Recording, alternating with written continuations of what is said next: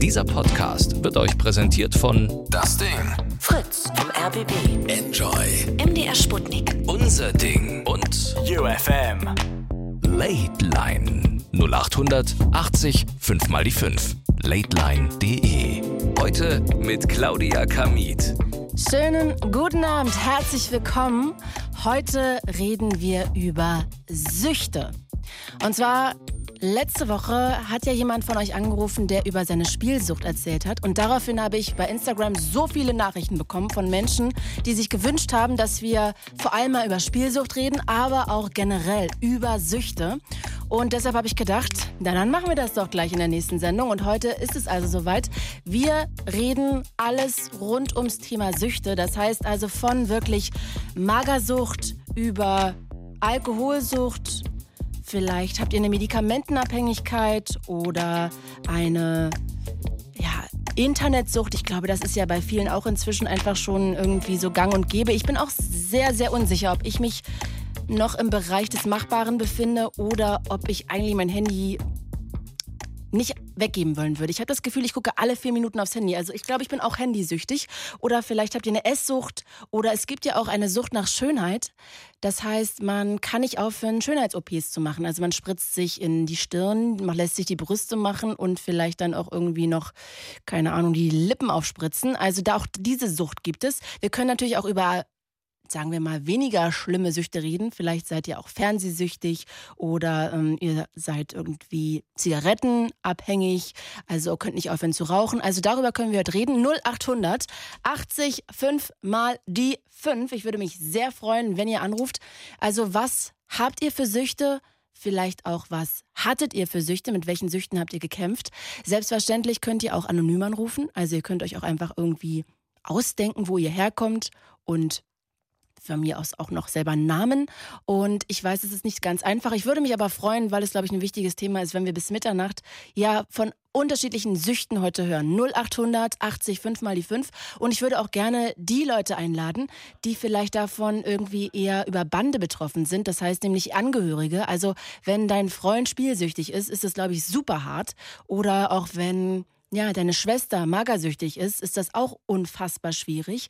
Auch darüber können wir sehr gerne reden. Auch ihr seid herzlich eingeladen anzurufen 0800 80 5 mal die 5 und Ihr könnt natürlich anrufen. Ansonsten haben wir auch noch eine lateline.de Seite. Da könnt ihr auch gerne kommentieren. Es gibt auch noch eine Facebook Lateline Seite. Auch da könnt ihr hinschreiben. Und ich Videostreame diese Sendung und zwar auf meinem Instagram-Account, wenn ihr bei Instagram nach mir sucht. Claudia Kamit mit I-E-T-H, dann könnt ihr auch sehr gerne da diesen Videostream anklicken und mit den anderen zusammen diskutieren und kommentieren und auch gerne da Fragen reinschreiben, die ich dann halt weitergebe an denjenigen, der hier anruft. 0800 80 5 mal die 5. Wir reden über Süchte und ich würde, weil jetzt auch gleich hier gerade bei Instagram in dem Videochat der erste schreibt, ich habe eine Handysucht, sehr gerne auch wirklich heute darüber reden, weil ich vorhin gelesen habe, dass es ja, mit einer Studie inzwischen bestätigt wurde, dass die Internetsucht und die Esssucht inzwischen in unserer Gesellschaft steigt. Also, ihr Lieben, wer ruft denn als erstes an? Simon aus Baden-Baden. Ja, Claudia. Hey, Also, wunderschönen guten Tag. also, ja, wünsche ich ja auch. Du kannst dich ja noch dran erinnern, was der Deal letztes Mal war, gell? Wenn du nochmal anrufst, darfst du sagen, wie die Internetseite von deinem Hund heißt. Die Instagram-Seite von meinem Hund, ganz genau. Na Darf ich los. das jetzt machen? Ah, ganz kurz. Okay. Little-Ossi-Dog. Da, wo ich dir auch geschrieben habe. Oh, Okay, und jetzt reden wir aber über deine Sucht. Du bist nämlich zigarettenabhängig quasi. Ja, seit äh, dreieinhalb Jahren. Das heißt, du hast mit 16 angefangen. und wie viel rauchst du am Tag? Ähm, bis äh, drei bis vier, manchmal fünf Kippen. Was? Fünf Also- Kippen? Ja, Ist man dann schon abhängig? ja, auf jeden Fall. Also ich, ich versuche ja gerade aufzuhören. Ich habe ja auch mal sieben bis neun Kippen am Tag geraucht. Ah, okay. Weil ich glaube, die meisten äh, rechnen leider eher in Packungen. Also ähm, ich leide da auch sehr drunter. Mein Vater raucht ungefähr drei Schachteln am Tag und das ist sehr äh, psychisch anstrengend für die ganze Familie. Also das finde ich dann auch immer richtig hart. Aber ich kann mir auch vorstellen, dass du wahrscheinlich diese Zigaretten nach dem Essen und so, ne? Das sind so die Zigaretten, die Ja. du nicht lassen kannst, sicherlich. Ja. Wann rauchst du denn diese hab fünf? auch- Ich, hab- ich habe mir. Sorry, ja? wann rauchst du diese fünf Kippen? Also welches sind deine fünf Kippen? Also ähm, äh, morgens, also ich gehe ja noch zur Schule, ich bin ja in der 13. Mhm. Und äh, ähm, also genau. Und ähm, wenn ich wenn ich zur Schule gehe und jetzt kommt das Beste, okay, und daran merke ich auch, dass ich wichtig bin. Manchmal, weil ich habe bis äh, 15.30 Uhr Schule, manchmal merke ich auch schon, wie ich in der Schule diesen, dieses Nikotin brauche. Also dann kann es auch mal passieren, dass ich irgendwie sage, äh, in der großen Pause, dann gehe ich halt mal kurz zum Bäcker und dann muss ich da einfach eine rauchen, sonst kann es nicht mehr werden, so, dann kann ich mich nicht konzentrieren. Das ist einfach deswegen denke ich auch, dass ich extrem süchtig bin. Das ist Ja. schlimm und deswegen ich auch aufhören mit auch so. Rauchen. Und, ja. Und wie möchtest du gerade aufhören zu rauchen? Was machst du, um aufzuhören? Ich habe mir also vorgenommen, ich war ja erst bei sieben Kippen, dann bin ich runter auf fünf Mhm. und dann auf drei. Aber von drei ist gerade schon ziemlich hart, weil das ist dann diese morgens und diese Abendskippe und äh, ja, halt immer die, die nach dem Essen noch. Die Okay. dem, ich, ich rauche mal eine nach dem Abendessen mit den Jungs draußen. Okay, okay, okay. Ich verstehe. Das heißt also, das sind so diese markanten Kippen, auf die du sehr schwer verzichten kannst. Genau. Und ja, was ist jetzt der Plan? Wie willst du komplett runter? Ähm, ich habe mir jetzt vorgenommen, die ähm, Kippe morgens vor der Schule wegzulassen. Mhm. Und Sehr zwar, gut. dass, dass ich, dass ich diese, äh, die, die nach der Schule wegzulassen, damit ich so. diesen Niki- Nikotin sozusagen für die Schule habe, aber ihn dann nicht mehr brauche, sozusagen, dass ich ihn durchhalten muss. Okay, ich glaube, deine Mitschüler würden es besser finden, du hörst mit der davor auf, weil du dann ziemlich stinkst wahrscheinlich, wenn du. Eine, nein, das, das, das, juckt, das juckt die nicht. Das rauchen alle aus meiner Klasse. Also Okay. außer drei. Und wir Okay. sind 27. Du, ähm, äh, Simon, weil ihr gerade Ja? über die, den Videochat bei Instagram schreibt, gerade Cheyenne, sie ist danach süchtig, sich zu ritzen. Äh, Cheyenne, auch du bist herzlich eingeladen anzurufen. Ähm, ja, das ist, glaube ich, ein sehr schwieriges Thema, was aber, glaube ich, unfassbar viele Menschen betrifft und Ja. was sehr, sehr viele Menschen verstecken. Und ich würde heute gerne hier das mal als Plattform nutzen, damit wir alle mal darüber reden. 0800 ich- 80 5 mal die 5. Ich würde, ich würde, ich würde mir wünschen, dass jetzt irgendjemand direkt so anruft, weil ich würde gerne mal mit so einer Person reden, weil ich verstehe es nicht. Ich kenne viele, viele Leute, die ähm, sich ritzen, aber nur dann so in der Schule sagen, die ritzen sich sogar mit der Schere während des Unterrichts, aber nur für die Aufmerksamkeit. Einfach, einfach oberflächlich, sieht man nicht mehr. Aber ich verstehe es nicht ganz. Diese Leute, die sich wirklich bis auf den Knochen runterritzen. Und ich weiß nicht, also ich sag, ähm, eine Freundin von mir hat das gemacht, die, die hat gesagt, sie lässt daran ihre, ihre Wut raus, die sie innerlich hat, wegen ihrem Stress, mit dem Stress mit dem Dad, weil ihr Dad hat sie geschlagen und so. Mhm. Und deswegen hat sie geritzt. Und dann denke ich mir also, wenn dein Dad dich schlägt, warum fühlst du denn selber nicht noch mehr, äh, warum fühlst du denn selber noch mehr Schmerzen zu? Naja. Das habe ich nicht ganz verstanden. Deswegen Also Simon, es ist ja wie bei es ist ja wie bei jeder anderen Sucht, ne? Man kann sich das jetzt erstmal nicht mit ähm, realistischen Argumenten erklären, weil es ist ja eine Sucht und es ist auch eine Krankheit zum Teil und da sind ja auch psychische Beweggründe, ähm, die halt vielleicht irgendwelche Traumata ausgelöst haben oder irgendwelche Charakterzüge, die dich halt dazu treiben, dass du es anders Ja. nicht sozusagen aus dir rausbekommst, weil also Ja. ich glaube, das kann dir keiner jetzt einfach erklären, warum er das macht, warum das Sinn für ihn ergibt. Das tut ja natürlich nicht, sondern es ist ja einfach auch ein Zwang dahinter und ähm, ja, das ist ja natürlich leiden diese Leute ja auch sehr darunter. Ne? Also, ist, weil es nur gerade so ein bisschen ähm, Anklagen klang. Ich möchte es nur so ein bisschen nochmal äh, einordnen. Simon, ich danke dir fürs Anrufen und ich hoffe, dass Dankeschön. du, wir telefonieren hier öfter, habe ich das Gefühl, irgendwie jede Ja. Woche. Dann kannst du mir ja mal mich auf dem Laufenden halten, wie es weitergeht. Bis bald. Ja. Ciao. Ciao, danke. Schönen Abend noch. Ebenfalls. Wir reden über Süchte. Ihr könnt sehr gerne anrufen. 0800 80 und 5 mal die 5. Wir reden über Süchte. Und ich stelle euch Simone aus Söst vor. Simone, habe ich das richtig ausgesprochen? Ja, Wo liegt das? ähm, das ist in der Nähe von Dortmund. Ah, okay, Dortmund. Ja, bitte, erzähl doch mal, was für eine Sucht du hast, worunter du leidest. Also ähm, ich habe schon einen Text, sage ich mal, verfasst, den würde ich jetzt einfach mal vorlesen und dann wird sich das ähm, Simone, lass mich ganz kurz zusammenfassen. Ähm, Wir, du hast mir schon geschrieben vor der Sendung, genau. weil du Genau. sehr mit dir gehadert hast, weil du das gerne irgendwie loswerden möchtest, aber auch nicht so richtig sicher warst, ob du dich traust anzurufen. Deshalb hast du einen Text geschrieben. Und ich habe dir natürlich freigestellt, du darfst jederzeit auflegen, wenn du dich heute unwohl fühlst. Du kannst auch quasi in sieben Sekunden auflegen. Das ist völlig in Ordnung. Aber damit du das loswirst, hast du auch das erstmal formuliert, damit du dich an was lang hangeln kannst quasi. Okay? Ja. Ich finde es sehr Okay. schön, dass du dich traust anzurufen. Dankeschön dafür. Ja. Okay, also ich würde gerne mal anfangen. Ähm, also es fing alles eigentlich am 24. Februar 2018 an. als ich äh, von Tabletten, die ich eigentlich regelmäßig zu mir, weil ich halt auch Epilepsie habe, ähm, eine Überdosis genommen habe. Aber das war halt kein Suizidversuch, wie man vielleicht natürlich erstmal denken würde. Sondern, wie würdest Ähm, du es einordnen? Also es ist halt eine Diagnose, die heißt artifizielle Störung. Mhm. Und ähm, da komme ich jetzt nicht auch noch zu sprechen. Ähm, und zwar, also ich habe ähm, ein paar Minuten, nachdem ich schon diese Überdosis halt an Tabletten genommen habe, den Rettungsdienst angerufen, ähm, weil ich wieder einen unheimlich starken Drang hatte, von Rettungskräften behandelt zu werden. Mhm. Und äh, genau das ist halt auch eines der Symptome der artifiziellen Störung, äh, die ich halt nun mal habe. Das wird Kann, halt warte mal ganz kurz. Also was ist die Störung, dass du das Gefühl hast, dass du, da- dass du nach, nach Aufmerksamkeit, nach Hilfe dann in dem Moment ähm, schreist? Oder was ist so dieser Knackpunkt? Das habe ich. Ah, oh nein, Simone, ich weiß jetzt nicht, ob sie sich unwohl gefühlt hat oder ob sie nicht mehr. Simone, du kannst sehr gerne nochmal anrufen. Aber vielleicht, ja, ich weiß nicht. Ich glaube, es ist ein sehr schwieriges Thema. Mm. Ich würde mich sehr freuen, falls Simone nochmal anruft. Aber sie hat ja heute den Freibrief bekommen. Sie darf jederzeit anrufen und jederzeit auflegen und jederzeit wieder anrufen. Also sie muss heute hier gar nicht, muss niemand. Also wer auch immer hier anruft, um sein, über seine Sucht zu reden, in dem Moment, wo er keinen Bock mehr hat, darf er heute auflegen. Das können wir sehr gerne machen. So, jetzt gucke ich mal, wer hier noch anruft. 0800 80 5 mal die 5 ist übrigens die Telefonnummer. Jetzt gucke ich mal hier, wer hier am längsten mit wartet. Tavo aus Chemnitz. Hi Tavo. Na, hi. Hi, ich freue mich sehr, dass du anrufst. Mhm. Ähm, ja, ich habe ja Magersucht hinter mir Mhm. und ich habe auch eine Zeit lang, ähm, naja, Tabletten genommen, gewisse äh, Tabletten, unter anderem Schmerzmittel und so weiter.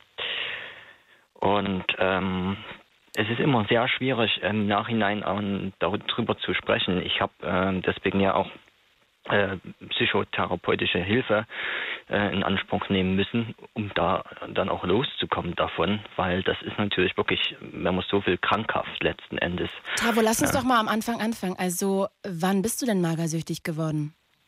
Naja, das hing äh, damit zusammen, da ich ja eine Zeit lang auch Leistungssportler war, Richtung Skispringen und so weiter. Und da ist es ja sowieso schon so diese, diese Richtung, dass es dahin geht, dass man möglichst wenig wiegt und so weiter. Und ähm, das ist dann irgendwie, ähm, ich kann das gar nicht so sagen, dass, dass, dass man rutscht dann automatisch irgendwie in so eine Spirale rein, in der man dann meint, ähm, äh, um, um bessere Leistung zu bringen, ähm, muss ich möglichst wenig äh, äh, auf der Waage haben. Und äh, man, äh, ich, ich kann das auch gar nicht sagen, äh, das ist immer von, von, von außen äh, betrachtet schwer zu, äh, zu erklären. Okay. Ähm, es, ist, es ist so, dass man ähm, irgendwann so den Punkt hat, ähm, wo man, also das war das Schlimmste mal auf Arbeit gewesen, wo ich damals noch äh, in dem einen Callcenter gearbeitet habe, da hat eine Kollegin irgendwie Süßigkeiten rumgegeben. Und da hatte ich das abgelehnt äh, mit der mit der Aussage, davon werde ich nur zu fett. Und das war dann schon ein bisschen der Auslöser, wo ich dann gesagt habe, oder wo ich da gemerkt habe, das ist irgendwie extrem krankhaft, ja. Und sag mal, wie viel hast du denn am Ende gewogen? Also, was war das tiefste Gewicht, würdest du sagen? Hm, Also es, es war mal nahe der fast unter 50 Kilo Grenze. Ja. Wie groß ist bist du? 1,67 Meter. Das ist zwar nicht viel, aber es ist dann schon doch, man, man merkt das irgendwie. Ja, Wie, das ist Ja. nicht viel, das ist sehr, sehr wenig. ähm, ja nee, ich meine vom, vom BMI her. Ich weiß, dass es welche gibt, bei denen das noch schlimmer ist. Aber ähm, Ach so. na, Klar, aber sehr wahrscheinlich hast du ungefähr so 20 Kilo zu wenig gewogen, ne? Hm, Naja, so viel zwar nicht, aber 10 Kilo mindestens zu wenig. Ja. 10, 15 Kilo zu wenig. Ich wiege jetzt ungefähr knapp 60 Kilo, also das ist ja Normalgewicht, ja. Und ähm, ja, wie gesagt, man merkt es ja dann auch, ähm, äh, wie der Körper dann auch ein bisschen, sag ich mal, so aufgibt quasi, ja. Und ähm, ja, das, das ist dann auch nicht, nicht sehr schön. Und dann irgendwie dann die Gelenke dann auch anfangen, da Probleme zu machen, weil eben diese Mangelernährung ist und so weiter. Das ist, ist nicht sehr toll, sage ich mal so. Wie hat denn deine Familie reagiert, als sie gemerkt haben, du wirst immer dünner, dünner, dünner? Ja, das ist eben von außen, ich war von vornherein schon immer jemand, der recht schlank war, sage ich mal so. Deswegen ist das auch nicht so direkt äh, denke ich mal, aufgefallen in der Form. Ne, ähm, weil ich ja doch äh, trotzdem zumindest die Zeit, äh, wo die Eltern auch da waren oder so, und wo meine Großeltern waren, da habe ich natürlich trotzdem auch dort äh, mit gegessen. Das heißt, von außen hat das vielleicht nicht so ausgesehen, weil okay. man abends ja trotzdem Abend gegessen hat, aber vielleicht den ganzen Tag über dann nichts weiter. Ja, das ist es ja halt. Deswegen ist das wahrscheinlich auch nicht so aufgefallen. Das heißt, du hast eigentlich nur einmal am Tag gegessen und dann so ein bisschen ja. mitgegessen quasi, damit es nicht ja. so auffällt.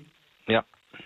Und äh, das ist, ist ja, ich, ja, und wie gesagt, das ist irgendwie, rutscht man dann dort irgendwie rein. Und da rauszukommen, ist auch nicht so einfach. Und ich sage auch immer noch heute, heute dass nach wie vor irgendwo äh, psychisch, psychisch definitiv da noch irgendwelche Sachen vorhanden sind die da irgendwie immer manchmal noch so aufblitzen, wo man dann äh, denkt, ja, man will doch lieber wieder weniger wiegen und so weiter und so fort. Das ist, ist so, das lässt sich so direkt gar nicht heilen, sag ich hm, mal so. Tavo, jetzt schreibt dir jemand über den Videochat bei Instagram, wie du das machst, wie du deinen Hunger und das alles sozusagen so kontrollieren hast können, sozusagen, dass du das so, also, dass du so mit dir umgegangen bist. Tja, also ich kann höchstens vielleicht das so sagen, dass das irgendwie dann eine Art Gewohnheit ist. Ich meine, das ist ja vergleichbar mit dem anderen Thema, was ich hatte, hier mit, mit den Tabletten, dass der Körper sich irgendwann an eine gewisse ähm, gewisse Art und Weise des Verhaltens gewöhnt und quasi dann ähm, sich darauf einstellt, dass das so ist. Ja, und ähm, das ist natürlich äh, nicht gesund, sage ich mal so. Ja. Logischerweise, wenn man mehr Kalorien verbraucht, als dass man zu sich nimmt. Ne? Mhm. Ah, okay, Tavo, das lass uns das doch mal ganz kurz nochmal durchspielen. Das heißt, du wolltest dünner werden, um auch mhm. beim Sport irgendwie eine bessere Chance zu mhm. haben. Und deine Familie ist da nicht so richtig drauf aufmerksam mhm. geworden, weil du das gut kaschieren konntest und du hast mhm. auch mal ein bisschen mitgegessen. An welcher Stelle ist es denn gekippt? Ja, wie gesagt, es ist äh, gekippt, wo ich ihm sagte, die Kollegin hat das äh, rumgegeben und ich habe gesagt, da wäre es zu fett und dann kam Das war der auslösende Moment, wo du gemerkt ja, hast, krass, jetzt Moment. nicht mal, gebe ich mir jetzt noch nicht mal dieses eine Bonbon quasi. Das ist auch schon zu viel, weil ich dann sofort ja. schon so ein Ding kriege. Ja, und dann waren ein paar Wochen später, bin ich dann auf Arbeit zusammengebrochen. Und das war dann so quasi dann das, äh, wo das dann da musste man dann irgendwas tun, ja. Und das ähm, lief ja dann beinahe so weit, dass ich mich äh, fast habe einweisen lassen, aber dann doch nicht so in die Richtung gegangen bin. Dann, äh, wie gesagt, psychotherapeutische Hilfe an, in Anspruch genommen, um davon einigermaßen wieder loszukommen. Ähm, Tavo, jetzt schreibt ihr gerade auch nochmal über den Instagram-Videochat, ähm, mhm. sowohl Cheyenne als auch äh, Kali, dass sie sich nicht trauen anzurufen. Ich ähm, kann euch nur anbieten, ihr könnt unter einem anderen Namen anrufen, ihr könnt aus einer anderen Stadt anrufen, ich, ihr könnt auch jederzeit auflegen heute, das ist heute völlig in Ordnung, auch nach drei Sekunden kann jeder auflegen. Ähm, 0800 80 5 mal die 5, wir reden über Süchte und Kali hat gerade geschrieben und sie bezieht sich auf dich. Ich stecke auch gerade in so einer Phase, ich schaffe es nicht zuzunehmen, kannst du mir Tipps geben? Was würdest du sagen? Ist am besten wirklich der erste Schritt, sich das einzugestehen, zum Psychologen zu gehen, um dann sozusagen mit Hilfe wieder zuzunehmen? Ja, ja und nein. Also das ist eine Variante. Ähm, ich habe mich ja auch zu dem Thema dann natürlich selber belesen, habe natürlich auch viel Literatur ähm, mir besorgt, logischerweise, weil man ja auch irgendwie, ähm, ja, das irgendwie sich selber auch gewisserweise therapieren will. Und äh, der meist, also der, der Grund, warum ähm, die meisten äh, Leute magersüchtig werden, habe ich äh, in fast allen Büchern gelesen, ist, dass irgendwie ähm, natürlich eine Art Aufmerksamkeit äh, damit äh, generiert werden soll. Also man will irgendwie ja, man will irgendwie aufmerksam machen auf sich und der, das ist eben dann über die äh, Schiene läuft das dann. Okay. Und äh, und ähm, da muss man erstmal rantreten, dass man da eben sich äh, klar macht, ähm, äh, das ist der falsche Weg. Und das ist, äh, und ähm, klar ist eine Möglichkeit, zum Psychotherapeuten zu gehen oder zum Psychologen. Aber wie gesagt, zuerst ist das der Punkt, dass man sich eingestehen muss, dass ähm, das eben nicht der richtige Weg ist und dass das auch nicht zu irgendeinem Ziel am Ende führt. Ja, weil das, äh, das ist ja eben, ja, es ist ja, es, es gibt kein Ziel dabei letzten Endes, weil, äh, ja, was will man denn? Ja, es gibt kein Ziel. Man kann ja nicht irgendwie an einem, irgendeinem Punkt noch dünner werden. Ne? Das ist ja so, so, so, so ein Teufelskreis, ja. Und sag mal, wie lange hat es gebraucht, bis du sozusagen wieder zunehmen konntest? Und bis du bei hm. deinen 60 Kilo angekommen bist? Also ich sage mal so, ähm, der Zusammenbruch, das war 2012 gewesen. Okay. Das ähm, heißt, warte mal, wie alt warst du da? Da warst du 23. Mhm. Mhm. So, und ich würde sagen, mindestens, mindestens drei, vier Jahre. Okay. Mindestens. Langer Weg. Hast ja. du denn dein Umfeld mit einbezogen oder wussten die das nie? Ähm, naja, schon. Man, man hat dann schon auch drüber gesprochen, ähm, um eben dann auch ähm, natürlich die Unterstützung zu bekommen, dass die da auch mal ein bisschen mit hinten dran sind. Ja, es ist zwar immer, man muss zwar immer wirklich von sich selber aus ähm, äh, den Weg gehen, aber es ist günstig, wenn man natürlich eine Unterstützung da, da hat und dass die Leute auch wissen, was los ist dass man also, ähm, warum man zum Beispiel an manchen Tagen sehr schlapp gewesen ist oder so, dass mhm. da eben klar, klar wird, dass sie das auch verstehen, warum das so ist, ja. Und sag mal, Tab, entschuldige bitte. Hm? Mhm. Nee, nee, du kannst jetzt fragen, ja. Was mich jetzt noch abschließend interessieren würde, hast du das Gefühl, dass Magersucht bei Männern und wahrscheinlich auch Bulimie ein größeres Tabuthema ist als bei Frauen? Ähm, ja, das könnte ich mir durchaus vorstellen. Äh, es gibt ja auch ein äh, paar bekannte Beispiele, die sich erst sehr, sehr spät ähm, ähm, äh, das eingestanden haben. Äh, zum Beispiel Daniel Jones von äh, Silverchair. Ähm, okay. Und ähm, ja, das ist einfach so, so ein Punkt, ähm, äh, man weiß zum Beispiel, äh, was Bulimie angeht, das wird immer so als klassisches ähm, Frauen, äh, äh, sagen wir als Frauenkrankheit angesehen. Mhm. Aber gibt es sicherlich durchaus auch ähm, Männer, bei denen das äh, vorkommt. Nur das ist eben dort irgendwie ja, ich weiß nicht, das wird schon ein bisschen tabuisiert, weil es eben wahrscheinlich eine Art der Schwäche ähm, ähm, zeigt. Ja, und das ist ja genau das Gegenteil von dem, was ich anfangs sagte. Der eigentliche Grund, warum man weniger ist, weil man irgendwie mehr Leistung bringen will, man Aufmerksamkeit haben will und so weiter und so fort. Und da wäre das Eingestehen des Ganzen öffentlich ähm, in dem Punkt, wo man richtig drin ist in der Sucht, muss ja jetzt nicht Magersucht sein, geht auch um, um andere Sachen, ist immer der Punkt, äh, wo man dann äh, das Gefühl hat, wenn ich das jetzt äh, offen zugebe, dann äh, zeige ich Schwäche. Mhm. Dabei ist eigentlich die Sucht in gewisser Weise die Schwäche. Und das muss man bekämpfen. Und sag mal, Tavo, Jetzt hast du das ja aufgearbeitet mit der Psychologin. Kannst mhm. du jetzt nicht detailliert, aber kurz umreißen, was du sagen würdest, was der Auslöser dafür war, dass du magersüchtig geworden bist? Ja, es war schon, ähm, wie gesagt, das äh, ganze Skisprungthema mit, okay. ähm, mit äh, dem ganzen Leistungsdruck, Leistungsdruck mhm. und, und so weiter und so fort. Und ähm, natürlich, wenn man dann voll auch eingebunden ist, dann äh, ja, keine Zeit zum Essen und so weiter und so fort. Das ist dann immer die Ausrede, die man teilweise dann auch äh, gebracht hat. Okay. Ja. Tavo, ich danke dir sehr fürs Anrufen. Ich finde auch toll, dass wir über Magersucht mit einem Mann geredet haben, weil ich tatsächlich das Gefühl habe, dass das immer noch so ein bisschen eher tabuisiert wird und mhm. eher das so ein Frauending ist quasi. Und mhm. von daher danke ich dir von Herzen, dass du dich da geöffnet hast. Ja, eins wollte ich bloß noch abschließend sagen, ähm, weil wir das gerade gesagt hast mit Bulimie. Mhm. Ähm, man darf nie vergessen, dass das zwei unterschiedliche Sachen sind. Die können zwar gleichzeitig auftreten, aber wenn jemand Bulimie hat, heißt es noch lange nicht, dass der magersüchtig ist. Und umgekehrt, wenn jemand magersüchtig ist, heißt es noch lange nicht, dass der jedes Essen rauskotzt. Ja.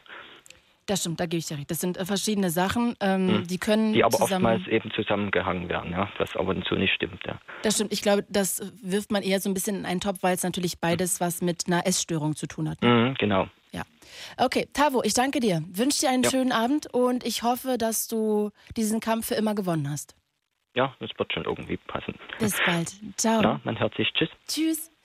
Ihr Lieben, ihr könnt auch sehr gerne anrufen. Wir reden heute über Süchte. Ich würde gerne wissen, wonach seid ihr süchtig? Wonach wart ihr süchtig? Und das fängt natürlich an, ähm, wie wir gerade schon gehört haben, bei Magersucht, Alkoholsucht, Medikamentenabhängigkeit, dann vielleicht, das habe ich vorhin gelesen, habe ich gerade auch schon angerissen, dass ähm, Internetsucht auch immer mehr zunimmt. Ich bin mir auch selber gar nicht sicher, ob ich vielleicht sogar auch internetsüchtig bin. Vielleicht seid ihr irgendwie ähm, süchtig nach Schönheits-OPs. Auch darüber würde ich wahnsinnig gerne reden, wenn sich jemand trauen würde, darüber anzurufen und darüber mit mir zu reden. Ich finde das unglaublich interessant, ähm, dass sich da vielleicht mal jemand öffnet. 0800 80 5 mal die 5.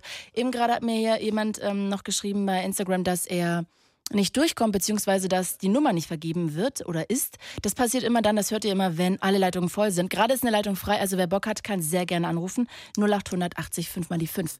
Und jetzt kommen wir zu Kevin aus Gifhorn. Hi Kevin. Moin. Guten Tag auch. Ich freue mich, dass du anrufst. Du leidest unter Spielsucht. Also jetzt ist der Punkt, wo ich mir eingestehen kann, dass ich unter Spielsucht leiden könnte, beziehungsweise dass es, dass ich gerade den Anfang habe, dass ich noch den, An den Absprung schaffen könnte. Okay. Ähm, ich versuche mal damit anzufangen. Äh, das fing letztes Jahr an. Man hat Fernsehen geguckt und im, im, Fernsehen wird man zugeballert mit den ganzen Werbungen. Hier Casino, da Casino, spiel mal da, da. ist Es zwar nur online, mhm. aber dann wird man ein bisschen dadurch beeinflusst. Und dann ist ja auch im Ort mal eine Spielothek, da denkt man, ach komm, gehst mal rein, probiert man. So, erst mal reingegangen, boom, hat man sofort 80 Euro gewonnen, denkt man sich, boah, ist ja schnell verdientes Geld, wenig eingesetzt, viel gewonnen. So, und da passiert schon im Kopf, man geht nächstes Mal rein, setzt noch mehr ein und verliert mehr. Da geht man raus, ist, ist frustriert, hat kein Geld. So, jetzt ist es zurzeit so, ähm, ich weiß, ich habe zu wenig Geld, aber gehe da trotzdem rein, weil ich versuche, meinen Verlust durch, durch äh, Geld, was ich nicht habe, rauszuholen. Und in dem Sinne habe ich dann wieder viel weniger. Und das funktioniert einfach nicht. Und äh, man Dir ist aber im Kopf klar, dass diese ganzen Spielhüllen darauf ausgerichtet sind, dass du verlierst, ja? Also. Das, das ist richtig. Das Schlimmste ist, das Allerschlimmste, wo ich jetzt sagen muss, was jetzt letztes Jahr passiert ist, also für andere würde ich jetzt anhören, das ist nicht schlimm, aber ähm, am 23.12.2018 habe ich einen Riesengewinn von 700 Euro in der Spielothek in meinem Ort gemacht und dachte jetzt, geil, du kannst richtig, du hast richtig gewonnen, alles gut, habe davon auch eine Menge bezahlen können und von den restlichen 300, die ich übrig gehabt habe, bin ich verzocken gegangen. Das ist das Allerschlimmste, was ich getan habe. Das, das, dafür schäme ich mich total. Das ist, äh, ich weiß gar nicht, was man dazu sagen soll. Das ist einfach nur blöd im Kopf. Man denkt jetzt Anfang, ja, du zockst jetzt und du gewinnst, gewinnst, du kriegst wieder 700 Euro raus, weil das, weil der Kopf sagt, komm, mach weiter, mach weiter, du kannst wieder so viel kriegen. Aber im Endeffekt gewinnt die Spielothek, gewinnt die scheiß Automaten. Am besten Absolut. sollte man die Dinger verwenden und gar nicht mehr rangehen. Äh, Kevin, ich möchte nur an dieser Stelle äh, einmal sagen, dass ich finde erstmal total großartig, dass du erkannt hast, dass du ähm, dass du süchtig bist und dass jetzt der Punkt ist, wo du gerade noch vielleicht handeln kannst. Ich würde dir an der Stelle nur erstmal gerne sagen, zwei Sachen vorweg. Also, weil du gerade dich die ganze Zeit selbst beleidigst. Das musst du nicht. Ich verstehe, dass du dich dafür schämst, aber es ist, und das will ich nur sagen, als erstes eine Krankheit und dafür kannst du nichts. Du kannst nur irgendwie in dem Moment was tun, dass du dir hilfst. Das bist du dir selber schuldig. Ansonsten ist das jetzt so, wie es ist.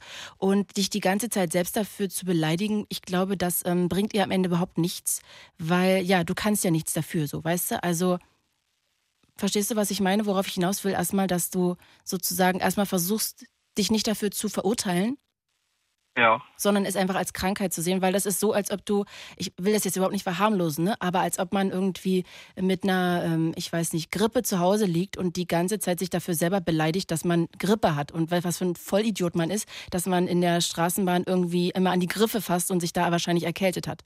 Also weißt du, es ist eine Krankheit. Also ich möchte nur, dass du dich nicht die ganze Zeit so runter machst und dir selbst Vorwürfe machst, sondern vielleicht hast du auch ein bisschen Mitgefühl mit dir, dass du in der Situation bist.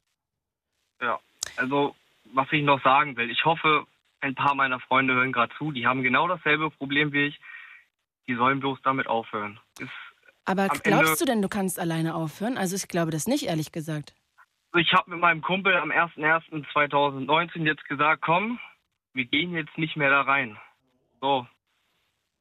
Vor, vor ein paar Tagen hat er einen großen Gewinn gemacht. Ich habe das auf dem Bild gesehen, dachte, gehst jetzt wieder rein. So, und schon wieder ist es da. Wenn man sieht, er hat gewonnen, denkt man sich im Kopf, du kannst auch wieder gewinnen. Das ist ein elendiger Teufelskreis. Ich, ich muss, ich weiß nicht mal, wie ich da irgendwie rauskommen soll. Aber Kevin, das kann ich dir sagen, wie du da rauskommen kannst. Womöglich jedenfalls ist es eine Chance, indem du auch eine Psychotherapie machst. Ja, das, das, ja. Das ist, glaube ich, der einzige Weg. Es führt kein anderer Weg daran vorbei. Ich glaube, es, es hat in zwei Schritten. Der erste ist, dass du deinem Umfeld davon erzählst, damit die das wissen. Und das Ja. zweite, dass du zu einer Therapie gehst. Damit du sozusagen die Ursachen auch bekämpfen kannst, damit du nicht mehr spielen gehst. Weil es hat ja auch Ursachen, warum du das machst. Das ist richtig. Die Ursachen weiß ich leider nicht. Ich gehe einfach hin, weil es so ist. Aber das musst du auch gar nicht wissen, weil dafür ist ja die Therapie da, damit du das mit dem Therapeuten irgendwie bearbeiten kannst, um dann auf des Pudels Kern zu kommen. Du musst da halt nur hingehen. Bist du denn dafür offen? Also so 50-50. Einerseits sage ich mir, komm, du schaffst es alleine und andererseits, komm, geh dahin, aber dann ist diese Scham da. Man, man, man schämt sich dafür, dahin zu gehen, weil ich Angst habe, dass ich mit so einem herabsehenden Blick angeguckt werde. Hier, du bist spielsüchtig, du bist Abschaum der, der Gesellschaft, sowas. Aber Hab du hast doch keinen umgebracht, keinen vergewaltigt, keinen geschlagen. Du schädigst Nee, ja nur dich. Also deshalb, warum sollte dich jemand abwertend angucken? Das ist so ein bisschen, ich will das jetzt, ich ziehe jetzt immer schwierige, schlechte Analogien an, aber stell dir vor, du würdest dein Bein brechen, bei in dem Moment, weil du irgendwie aus sieben Meter Höhe einfach runtergesprungen bist und alle würden denken, was für ein Vollidiot. Du würdest doch aber trotzdem zum Arzt gehen, auch wenn alle denken würden, du bist ein Vollidiot, dass du da runtergesprungen bist, oder? Damit du dein Bein geheilt bekommst. Das ist richtig. Und genauso ist es ja gerade mit der Spielsucht. Also du bist da reingeschlittert und jetzt ist es, wie es ist und jetzt musst du dir Hilfe suchen, damit es wieder besser wird. Das ist richtig. Ja, Wissen das deine denk- Eltern? Wissen das deine Freunde? Also außer Also meine- die, die nicht spielsüchtig sind? Ich würde mal sagen, meine Freunde, denen fällt das auf. Mein Vater, denke ich, der hat das ein bisschen am Rande mitbekommen. Er hat gesehen, oh, der ist manchmal da. Auch gesagt, Junge, verzeug dein Geld nicht. Ich denke, er hat schon so einen leichten Schimmer davon. Aber ich denke, wenn ich mal mit ihm darüber spreche und dann wirklich so eine Therapie anfangen sollte und muss, dann denke ich und hoffe natürlich, dass es irgendwie klappen wird. Kevin, wollen wir vielleicht uns auf irgendwas einigen? Würdest du das mit mitmachen? Ja, Würden wir uns vielleicht darauf einigen, dass du morgen mit deinem Papa darüber redest und ihm das ganz offen sagst und dann vielleicht der nächste Schritt ist, dass du ihn darum in dem Gespräch auch direkt bittest, dass er dir helfen soll, einen, Thera- einen Therapieplatz zu finden, dass er sozusagen dich unterstützt dabei, weil du Angst hast, dass du es alleine nicht machst, weil du dir wieder einredest, du könntest das irgendwie alleine schaffen, was du natürlich nicht schaffen kannst, sehr wahrscheinlich. Ja, das, das ist, glaube ich, der noch bessere Weg. Ja, ich glaube auch. Ich glaube, du brauchst so ein bisschen auch, du musst dich offenbaren, sozusagen. Ich habe das Gefühl, dein Papa ist sozusagen derjenige, bei dem es dir am schwersten fällt, es ihm zu sagen. Mhm. Und dann sagst du es ihm als erstes. Und ich glaube, der wird anders reagieren, als du denkst, weil du hast ja, hast du Schulden schon gemacht, große? Gott sei Dank nicht. Okay, weil dann nicht. ist ja jetzt der Punkt sozusagen, wo du noch gerade so reagieren kannst. Und vielleicht redest du mit ihm und sagst ihm auch, dass du ihm das, dass es dir sehr schwer fällt, es dir ihm zu sagen, aber dass du dir irgendwie nicht anders zu helfen weißt und dass du ihn bittest, dass er dir hilft, dass du einen Therapieplatz bekommst. Das, das hört sich nach einem Plan an. Das Ja. hört sich gut. Ja. Ist er noch wach? Nee, leider nicht. Der Ah, schade. steht. Schade, schade, schade. Ähm, ja, oder weißt du, Kevin, wenn du dich nicht traust, ihn anzurufen, kannst du ihm ja auch hier den Link vom Podcast schicken von der Late Line, sagst ihm die Minutenzahl und dann sagst du ihm, er soll da mal reinhören. Vielleicht hilft dir das mehr. Vielleicht ist es einfacher, es über den Weg auch zu machen. Wäre auch eine Idee. Das würde auch gehen, das stimmt. Je nachdem, was dir einfacher fällt. Ich glaube aber, du musst es deinem Papa sagen und ihn bitten, dir zu helfen, weil es ist super schwierig, alleine das zu schaffen. Und auch wenn du sagst irgendwie, äh, du schaffst es alleine, du schaffst es, glaube ich, nicht alleine. Niemand schafft es alleine. Ja, das ist richtig. Kevin, wenn du magst, ruf doch mal wieder hier an. Wir haben ja immer jede dritte Woche im Monat abschweifen. Also wenn du magst als freie Themenwahl, kannst du auch immer mal wieder gerne anrufen und uns auf dem Laufenden halten. Mache ich sehr gerne. Ja? Okay. Kevin, ich drücke dir die Daumen und ich wünsche mir von ganzem Herzen, dass du morgen deinen Papa anrufst oder dich mit ihm triffst und das Gespräch suchst. Das würde ich mir wirklich wünschen, dass du das morgen wahrnimmst und machst. Das werde ich machen. Okay. Ich danke dir sehr. Ja, ich danke auch. Bis bald, Kevin. Ciao. Ciao. 22 Jahre übrigens alt. Vielleicht ist das auch immer noch eine ganz gute Zahl, um es einzuordnen, weil Ja, ich glaube, dass das auch noch irgendwie so ein Sprung ist, wo man natürlich auch gerade sich Richtung Zukunft orientiert und wo es ganz wichtig ist, dass man die richtigen ja, Ebenen stellt, die richtigen Gleisrichtungen einschlägt quasi. Also ihr könnt hier sehr gerne anrufen. 0880 5 mal die 5. Wir reden heute über Süchte. Und wer Bock hat, kann sich hier gerne einbringen. Wir reden über die Sucht vielleicht nach Schönheit, vielleicht nach Schönheit-OPs. Wir reden über Zigarettensüchte, über auch Medikamentenabhängigkeit, Magersucht, Spielsucht, wie gerade eben gerne. Also ihr könnt mir sehr gerne erzählen, wovon ihr nicht lassen könnt. Vielleicht wart ihr auch süchtig und habt da ein paar Tipps, wie man vielleicht darüber loskommt. Vielleicht wart ihr spielsüchtig und könnt uns das mal erzählen, wie die Leute reagiert haben, als ihr das denen erzählt habt. Oder vielleicht wart ihr auch in der Situation, dass euch das jemand erzählt hat und ihr dann reagieren musstet, wie sich das angefühlt hat. Also wenn ihr Bock habt, ruft gerne an 0880 5 mal die 5. Und, huch, jetzt ist ja derjenige weg, mit dem ich gerade reden wollte. Ah, ich glaube, Nora ruft jetzt gerade nochmal an, um was zu Kevin zu sagen. Nora. Ja, hallo. Ha, du wolltest was zu Kevin sagen, richtig? Ja, gerne. Aus ich hoffe, Berlin. Kevin hört mich noch. Bestimmt. Es gibt sehr gute Selbsthilfegruppen Mhm. für Spielsüchtige. Das sind die, ähm, die heißen, glaube ich, AS, Anonyme Spielsüchtige. Und wie kommt man an die? ähm, die sind sehr zu empfehlen. Keiner braucht sich zu schämen. In der Gruppe sitzen lauter Betroffene. Und wie kommt man an diese Gruppe ran? Wie findet man die? Äh, im, äh, äh, guck mal nach im Internet. Also die googelt Ja, man also ganz ich, ich selber bin nicht betroffen, aber ich habe diese Leute kennengelernt. Und einmal habe ich schon dabei gesessen, weil ich mir das gerne ansehen wollte. Okay. Äh, das sind tolle Leute. Und äh, das hilft. Äh, äh, äh, ich möchte mal etwas sagen. Ich, ich hoffe, es nimmt mir keiner übel. Äh, ein Therapeut, der nicht selber äh, Sucht kennt oder Spielsucht, ähm, kann vielleicht nicht so gut helfen wie eine Gruppe. Ich glaube ja tatsächlich, das ist eine steile These, die ich nicht unterschreiben würde, weil ich glaube, dass Menschen einfach unterschiedlich sind. Und ich glaube, dem einen hilft es mehr, sich einem Therapeuten zu öffnen und mit dem darüber zu reden. Und vielleicht gibt es auch Menschen, die einfach lieber in einer Gruppe reden mit anderen, die Ja. betroffen sind, um viel zuzuhören und daraus Schlüsse zu ziehen und dann auch noch selber zu erzählen. Also ich Ja, glaube, es genau. gibt gar nicht also ich besser oder schlechter. Was ich eben gesagt habe, aber ich möchte gerne diesen Tipp geben an Kevin, diese Gruppen aufzusuchen und einfach mal reinzugucken. Und wenn er nicht da bleiben will, kann er sie ja jederzeit wieder verlassen. Auch ein guter Tipp. Ich Das danke ist dir. also, von das Herzen. ist wirklich äh, eine Möglichkeit, äh, da ein Stück weiterzukommen. Und es kostet gar nichts. Alles, was die Leute dort tun, ist ehrenamtlich. Ah, okay. Sehr gut. Ja, ja vielleicht es, ist es das auch eine kostet gute ihn Idee. überhaupt nichts und die Gruppen sind immer offen und er braucht keinen Termin auszumachen. Es kostet nur Mut, mehr nicht. Ja, viel erstmal Mut und dann wird sich eine große Dankbarkeit einstellen. Also Kevin, wenn du mich noch hörst, bitte versuch's mal. Ja, ich bin da auch dafür. Also auf jeden Fall ein guter Weg, auch noch eine Alternative, wenn man Ja. vielleicht lieber äh, erstmal öffentlich darüber reden möchte. Ich danke dir, Nora, für diesen Ja. Hinweis und wünsche dir einen schönen Abend. Bis bald. Gerne. Danke. Tschüss. Tschüss. Und ach hier, Tom aus Göttingen. Mit dir wollte ich doch eben schon reden. Hi Tom.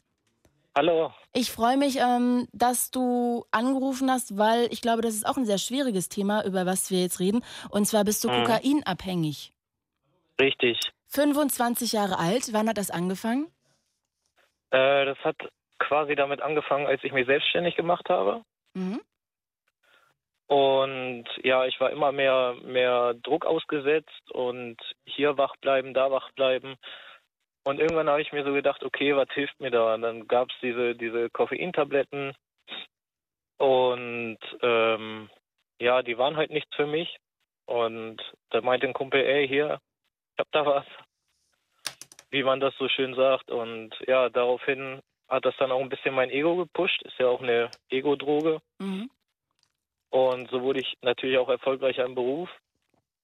Und Wieso sagst, du, wieso sagst du, dadurch wurde ich automatisch natürlich auch erfolgreich am Beruf? Warum natürlich? ja okay, das war äh, erstens war das doppelt gemoppelt, aber ähm, durch dieses durch diese Selbstsicherheit, die man ausstrahlt, ähm, ja fühlt man sich halt gepusht. Man macht mehr Abschlüsse auf gut Deutsch, sagt man.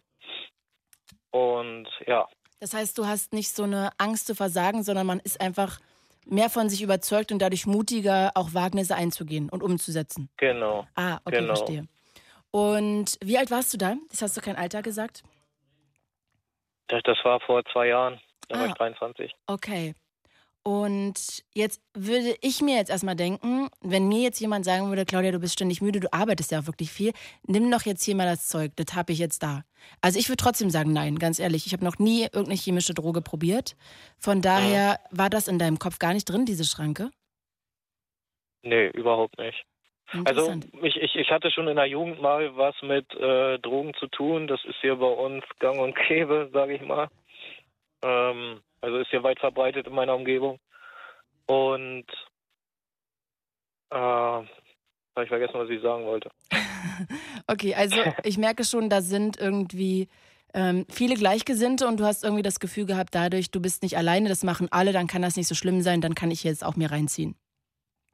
Richtig? Habe ich das richtig verstanden? Nee, nee, das, das war es auf jeden Fall nicht, was Ah, ich sagen wollte. Okay, gut. Ja, dann bin ich ganz schlecht im Gedankenlesen. Habe gedacht, dass du das damit sozusagen rechtfertigen wolltest, dass du sozusagen keine Schranke im Kopf hattest, dass du das mal ausprobiert hast. Nee, also, also rechtfertigen möchte ich das eigentlich gar nicht, weil es ist auch, sag ich mal, sehr teuer auf Dauer. Und mit dem Geld könnte man einfach viel, viel bessere Sachen anstellen. Wie viel gibst du denn aus im Monat dafür? Boah, bestimmt 700 Euro. Wie oft nimmt man das dann? Ähm, ich mache das immer je nach Verlangen. Also ich, ich nehme mehrere Nasen am Tag. Ah, jeden Tag machst du das.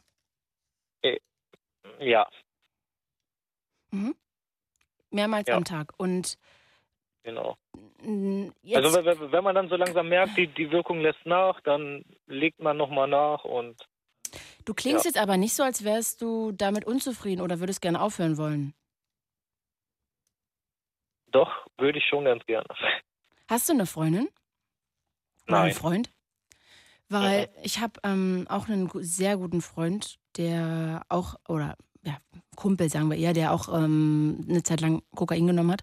Und ich fand das Ja. immer sehr unangenehm, weil der sehr kalt war, also sehr gefühlskalt und unempathisch und einfach eigentlich ein Wichser, wenn man das mal sagen kann, auf den Punkt gebracht, weil Ah. er überhaupt nicht auf die Bedürfnisse seines Umfelds geachtet hat, sondern nur auf seine eigenen.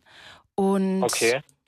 ich glaube nicht, dass du mitbekommst, wie du bist. Also ich kann das jetzt in dem Gespräch auch nicht feststellen, ehrlich gesagt, aber ich denke auch, Ah. dass du auch nach außen hin sehr, sehr kalt sein wirst. Kann, kann das sein? Überhaupt nicht. Also, also bei, mir ist das so, ich bin allgemein ein sehr emotionaler, sensibler Mensch. Mhm. Ähm, ich kümmere mich sehr um mein Umfeld, ob es jetzt Probleme sind, ob es Sorgen sind. Äh, ich probiere immer eine, eine Lösungskonzeption zu finden, aber für mich selber kriege ich das überhaupt nicht gebacken. Aber auch bei dir, ich möchte heute nicht auf dieser Therapierutsche ständig rumreiten. Ich glaube aber, dass das natürlich einer der wenigen Wege ist, die überhaupt funktionieren. Bist du denn bereit, theoretisch in diese Richtung zu gehen? Ähm, ich hatte schon mal eine The Therapie, Mhm. Je- jetzt nicht aufgrund der Drogen, sondern wegen ähm, Depressionen. Mhm. und be beschäftige mich auch äh, beruflich viel mit, mit Psychologie, mit Verhaltenspsychologie, Verkaufspsychologie und all sowas. Ähm, ich will jetzt nicht sagen, dass ich, ja, ich, ich, ich weiß nicht, wie ich das gerade in Worte fassen soll. ähm, also, ich weiß, wo das Problem liegt. Ich, ich weiß auch, wie man damit umgehen sollte, aber ich krieg's einfach nicht hin. Was, woran Also scheitert es denn? Die, die, diese ganze Theorie, die mir ein Therapeut erzählen würde, kann ich alles plausibel nachvollziehen, Mhm. aber ich kann es nicht umsetzen. Und das ist, denke ich mal, mein größtes Problem. Du kannst was nicht umsetzen, dass du die Muster nicht verändern kannst, meinst du? Genau, genau, die Verhaltensmuster. Ich, ich habe das Gefühl, das ist bei mir unterbewusst schon so verankert. Aber das ist Ähm, natürlich ein ganz langer Weg, ne? ein sehr langer Prozess, der vielleicht zehn Jahre dauert, einfach bis du die Muster umgeschaltet hast. Also das kannst du jetzt nicht innerhalb von einem Jahr machen. Ah, Ähm, ich videostreame heute diese Late Line über meine Instagram-Seite bei Claudia Kamit. Wenn ihr Bock habt, könnt ihr da sehr gerne euch in den Videochat einklinken und mitkommentieren. Und da haben jetzt mehrere Leute geschrieben, warum du nicht in eine Entzugsklinik gehst, eine Suchtklinik, und ob du weißt, dass es lebensgefährlich ist, was du da machst. Ähm, also ich weiß, dass es lebensgefährlich ist. Ich verharmlose das nicht. Also ich verharmlose das, ähm, weil ich jetzt keine gesundheitlichen Einschränkungen bisher hatte, außer halt, dass die Nase irgendwann läuft wie, ja, mhm. die läuft halt dauerhaft. Man findet auch abends nicht in den Schlaf, weil, weil die Nase halt permanent am Laufen ist. Die Augen fangen manchmal an zu drehen. Aber ansonsten habe ich halt noch nie so irgendwelche körperlichen Symptome gehabt, wo ich sagen müsste, oh, jetzt musst du wirklich aufpassen. Naja, also, aber du machst es ja auch die ganze Zeit weiter, ne? Du kannst ja mal zwei Tage aufhören, dann wirst du die körperlichen Merkmale auch sehen. Weißt du, was ich meine? Ja, siehst du, so, so weit denke ich doch gar nicht. Und genau aus dem Grund bräuchtest du eine Therapie oder eine Suchtklinik, dass man, sich darauf, dass man dich darauf aufmerksam macht. Weil ah. wenn du sagst, du hast keine körperlichen Beschwerden, dann kannst du doch einfach mal zwei Tage aussetzen oder wenigstens einen Tag. Morgen machst du es nicht. Und dann guckst du mal, wie es dir geht. Und dann wirst du merken, dass du körperliche Beschwerden hast. Ich habe es tatsächlich heute nicht gemacht. Oh. Ähm, weil ich mir mal einen freien Tag genommen habe. Mhm. Dann kannst du ja morgen gleich Und weitermachen. Wäre eine Überlegung. Und dann guckst du mal, was für körperliche Entzugserscheinungen du hast. Wahrscheinlich wirst du gereizt sein, auch mhm. vielleicht, ich weiß nicht, ob man noch Zittern hat, Schwitzen. Vielleicht mag ja jemand noch anrufen, der eben so diese Erfahrung gemacht hat wie Tom. Vielleicht ähm, einfach mal sagen kann, wie er da rausgekommen ist und wie sich das bei ihm dann langgezogen hat, dass er wirklich davon komplett jetzt frei ist. Also wer Bock hat, sehr gerne 0800 80 5 mal die 5. Also Tom, so ein bisschen möchte ich jetzt nochmal sagen, ich verstehe dich nicht so ganz, ja? Also das heißt, du bist 25, seit zwei Jahren kokainabhängig. Du wirkst ja. sehr, sehr reflektiert, was daran liegt, dass du sehr viele Bücher auch gelesen hast, die sich mit psychologischen Hintergründen beschäftigen. Du hast auch mal eine Therapie ja. gemacht, weil du Depressionen hattest. Und du weißt eigentlich, wo der springende Punkt ist, weißt aber auch, du kannst die nicht umsetzen, weil, so ist mein Gefühl jetzt, das interpretiere ich jetzt mal rein, du das Gefühl ja. hast, ähm, eine Therapie würde wie dein Job funktionieren, du bist selbstständig, man kann innerhalb von kürzester Zeit alles schaffen, wenn man sich nur richtig bemüht. Und ähm, du möchtest natürlich auch der Beste in der Therapie sein und der Schnellste und möchtest das natürlich, weil du ja verstanden hast, wo deine Probleme sind, deine Muster auch innerhalb von kürzester Zeit eigentlich umschalten und weil das nicht klappt, hast du das Gefühl, ja, das ist irgendwie Perlen vor die Säue, das kann man gar nicht schaffen, das ist viel zu tief in dir drin. Gute Analyse. Okay, also das heißt ja aber, ähm, dass du einfach mal diesen Gedanken von Competition mit dir selber, was das angeht, einfach mal aus deinem Kopf streichen musst. Und ja. deshalb glaube ich persönlich, das ist nur meine Meinung, ich will heute hier nicht irgendwie zur Küchentischpsychologin werden, aber mein Gefühl ist, dass du auf jeden Fall Hilfe brauchst, ob das eine Suchtklinik ist oder eine Therapie oder irgendwas. Und ich glaube, du musst ja. dir einfach Zeit lassen und wissen, dass deine Muster wahrscheinlich sehr tief drin sind, dass du aber wahrscheinlich auch einfach vielleicht fünf Jahre brauchst, um die rauszuballern. Aber die Frage ist ja, wann willst du anfangen, wenn nicht jetzt? Also mit 25 jeden Tag ein paar Nasen ziehen, 700 Euro dafür ausgeben, das wird ja nur mehr und nicht weniger ja. von alleine. Ja. Macht dir das Angst? Ja, schon, schon. Hast du irgendwie jemanden, der dir nahesteht, deine Freundin, deine Eltern, irgendwer? Äh, ja, ich, ich, ich habe äh, sehr viele Bekannte, mit denen ich auch offen darüber spreche. Mhm. Ähm, aber im, im Grunde genommen weiß es halt wirklich nur der engste Kreis so. Und deine Mama? Mm, mit der habe ich gar keinen Kontakt mehr. Ach so. Wer ist denn dein nächster Mensch, dein Lieblingsmensch, der es nicht weiß? Ähm, da, das ist meine beste Freundin. Und weiß die das? Ja. Und was sagt die? Ich soll es nicht in ihrer Gegenwart machen und sie will damit überhaupt nichts zu tun haben.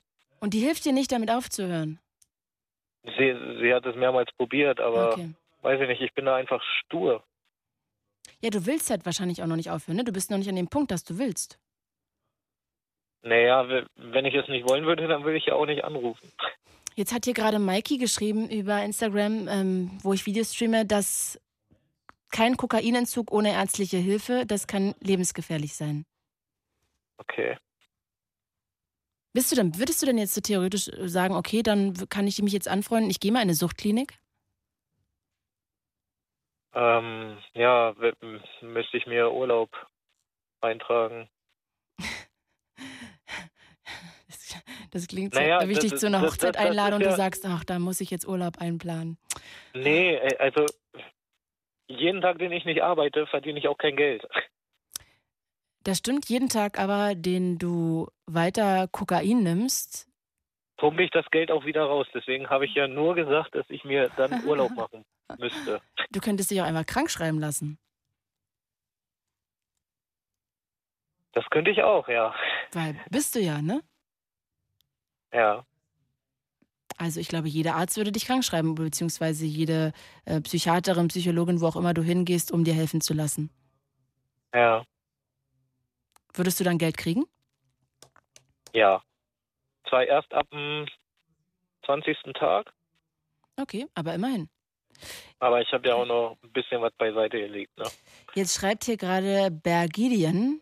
Ähm, Bergidian, ich habe das Gefühl, also bei Instagram, dass du da auch schon Erfahrungen mitgemacht hast. Du kannst auch sehr gerne anrufen, 0800 80 5 mal die 5. Er schreibt, äh, es gibt auch Tageskliniken. Da kann man zum Teil auch halbtags hingehen. Vielleicht wäre ja das auch eine gute Idee für dich, auch wenn du dich komplett krank schreiben lässt, aber ähm, vielleicht magst du das eher machen. Vielleicht fällt dir das dann, ist die Hemmschwelle geringer. Ja, ich, ich, ich kenne sogar diese Kliniken, da, da muss man sich sogar krank schreiben lassen, aber das wäre zum Beispiel eine andere Option. Worauf möchten wir uns denn jetzt einigen? Was willst du mir Dass versprechen? ich nicht, dass ich eine Therapie mache. Und was für eine? Was hast du so in Aussicht? Also Tagesklinik, Entzugsklinik, richtig, oder Psychologin? Nee, ich, ich möchte das ganz gerne mit einer Tagesklinik machen. Mhm. Da sind äh, Psychologen für, für jede Art von psychischen Erkrankung, auch für Süchte. Mhm. Und dann werde ich das einfach in Angriff nehmen. Und glaubst du auch, dass du das morgen noch so siehst, wenn du die nächste Nase genommen hast? Oder glaubst du dann, dass dein Körper dir wieder sagt, ach come on, ey, was erzählt die Alte da im Radio? Ich bin voll cool und voll geil, ich krieg das auch alleine hin, wenn ich das will. Nee. Also, also die, die Denkweise habe ich gar nicht. Also ich würde das schon in Angriff nehmen. Mhm. Ähm, Warte mal ganz Ja. kurz. Ber Gideon, bitte, sei doch so lieb. Er arbeitet in einer in einem Krankenhaus für Psychiatrie und Sucht. Sei doch so lieb und ruf hier mal an. Bitte. 0800 80 5 mal die 5. Ähm, schreib doch mal hier rein, wie du heißt, damit ich dann auch gleich sofort sehe, wie du heißt. Also, Bergidian, bitte ruf doch hier mal an. Dann können wir doch auch einfach direkt mal quatschen. 0800 80 5 mal die 5. Würde mich sehr freuen, wenn er anruft. Ähm, ja, mal gucken. Vielleicht äh, kriegen wir den ja noch. Ja, Tom, also das heißt, wir einigen uns darauf, dass du morgen was machst. Was machst du morgen? Ich werde mir morgen einen Arzttermin suchen und mich krank schreiben lassen und dann werde ich in der Klinik anrufen. Als, als Privatpatient wird man da wahrscheinlich eh schnell genommen. Auf jeden Fall. Und dann werde dann werde ich das auf jeden Fall angreifen. Das wäre echt schön. Ich würde mir das so für dich wünschen. Wirklich sehr, sehr, sehr. Weil du so jung bist und ich finde es so toll, allein, dass du so reflektiert bist. Ich finde, du bist echt krass reflektiert, muss ich dir jetzt auch mal an der Stelle sagen. Und es Ja. ist schade, dass du nicht mehr daraus machst und dir nicht selber hilfst. Weil du bist Ja. sehr gut, glaube ich, in anderen helfen, aber bei dir selber denkst du so, ja, jetzt habe ich so vielen geholfen und ich kenne ja meine Sachen, also da muss ich auch schon irgendwie der coolste, beste sein, wenn ich meine Muster überwinde. Aber leider Mhm. Menschen wie wir, ähm, ja, alle brauchen einfach ein bisschen länger, um diese Muster rauszumachen. Also vielleicht gibst du dir auch ein bisschen Zeit und ja, versuchst Nachsicht mit dir walten zu lassen, dass du nicht sofort dieses Muster aus der Welt schaffst. Mhm. Ich, ich, ich glaube, ich habe auch einfach Angst, dass dieser, dass diese ähm, Toleranz im Körper einfach so groß wird, dass ich, also, dass das der Grund war, warum ich noch keine Therapie aufgesucht habe, dass die, diese Toleranz im Körper so, so hoch ist, dass ich, wenn ich kein Kokain nehmen würde, einfach wie so ein lustloser Sandsack in der Gegend rumrennen würde, ständig müde wäre oder so. Also das kann ich mir nicht vorstellen, aber natürlich bist du dann wahrscheinlich nicht mehr die ganze Zeit so agil, wie du jetzt bist, weil eine Droge ist natürlich Mhm. eine Droge. Ja. Oh, warte mal, jetzt stelle ich dir noch ganz kurz Thorsten vor, der kommt aus Berlin. Hi Thorsten, Thorsten, Tom, Tom, Thorsten. Hallo, Servus. Guten Abend. Hallo Thorsten. Ich freue mich, dass du anrufst. Du kommst gerade aus einer Entziehungsklinik. Was ähm, hat dich dahin geführt? Welche Sucht? Was hat mich da hingeführt? Äh, vorrangig Alkohol und dadurch bedingt dann irgendwie weiterhin Kokain und Speed. Wow. Und wie lange warst du süchtig? Noch kurz vorweg?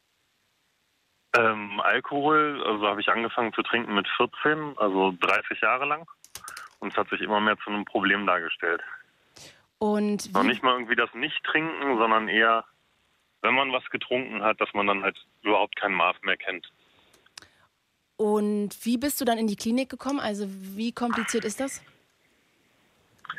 Wie ich an den Platz dort gekommen bin, Mhm. in der Klinik, Dauert das lange? man kann sich da selber einweisen. Es gibt Notfallkliniken. Okay. Wenn man für sich selber beschlossen hat, so ich muss jetzt was verändern, dann kann man da tatsächlich auch in jedem Zustand hingehen. Mhm. Und äh, einige Kliniken ähm, sind verpflichtet, einen aufzunehmen. Man kann Okay. sich da selber einweisen, man braucht keine Überweisung von einem Arzt oder so. Und sag mal, Thorsten, kannst du das nachempfinden, dass Tom da auch Angst verspürt, aber auch noch nicht so richtig den Hintern hochbekommen hat? Äh, klar, klar, auf jeden Fall.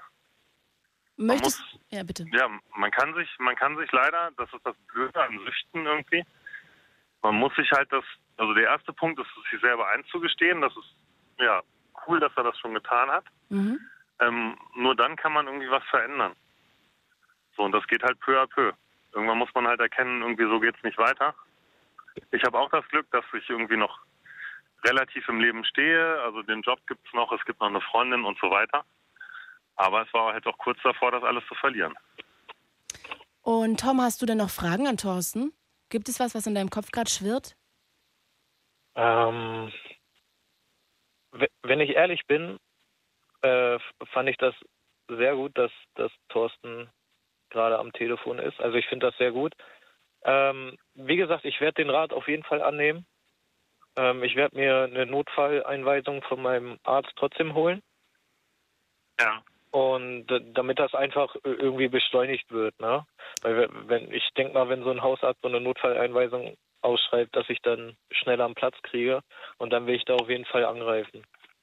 Also Auf ihr, jeden ihr habt Fall, mich das ist gerade cool. richtig motiviert, das ist eine mega Motivation. Macht das. Ja. Thorsten, wie lange warst, du in helfen, der, wirklich. wie lang warst du in der Klinik? Drei Wochen. Ah, so kurz ist man dann nur. 21 Tage. Ist tatsächlich der einzige, das ist der Entzug.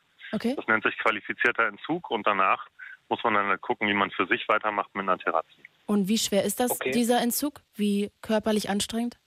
Der Entzug für mich tatsächlich war das nicht so schwierig. Ich habe da aber auch ja ganz ganz also Menschen gesehen, die die richtig massive Probleme hatten. Also ich musste auch keine, also ich habe keine Medikamente bekommen während des Entzuges. Mhm.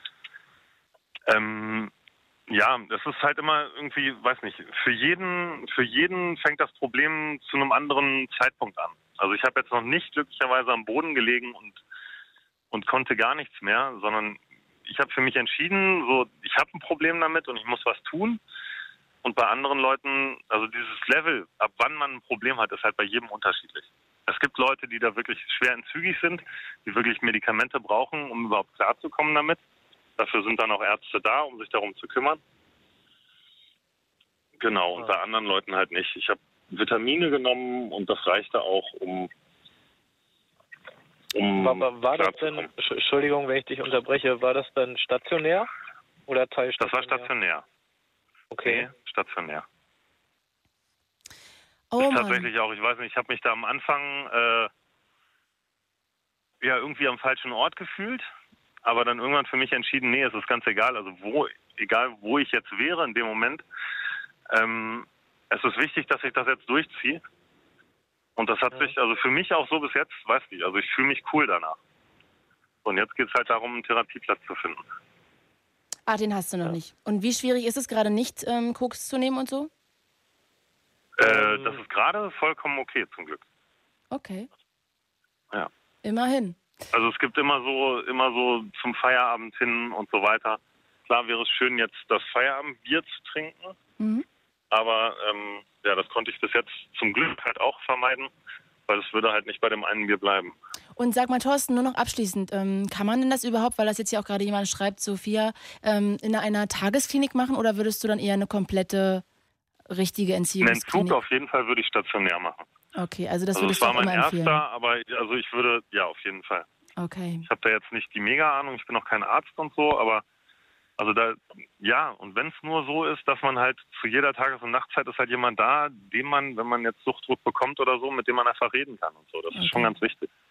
Man Tom, wird da nicht allein gelassen. ich hoffe, dass wir dich ein bisschen motivieren können. Ich weiß immer nicht, wie sehr das nachwirkt, wenn du geschlafen hast, ob du morgen wieder mit einem anderen Kopf aufstehst. Aber ich würde mir sehr wünschen, dass du das in Angriff nimmst.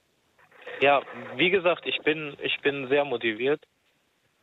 Und ich werde das auch morgen in Angriff nehmen. Sehr gut. Definitiv. Wenn du magst, ruf hier nochmal irgendwann an oder schreib mir bei Instagram oder whatever. Also ich würde, bin da sehr interessiert daran, dass es dir auch bald besser geht. Ja.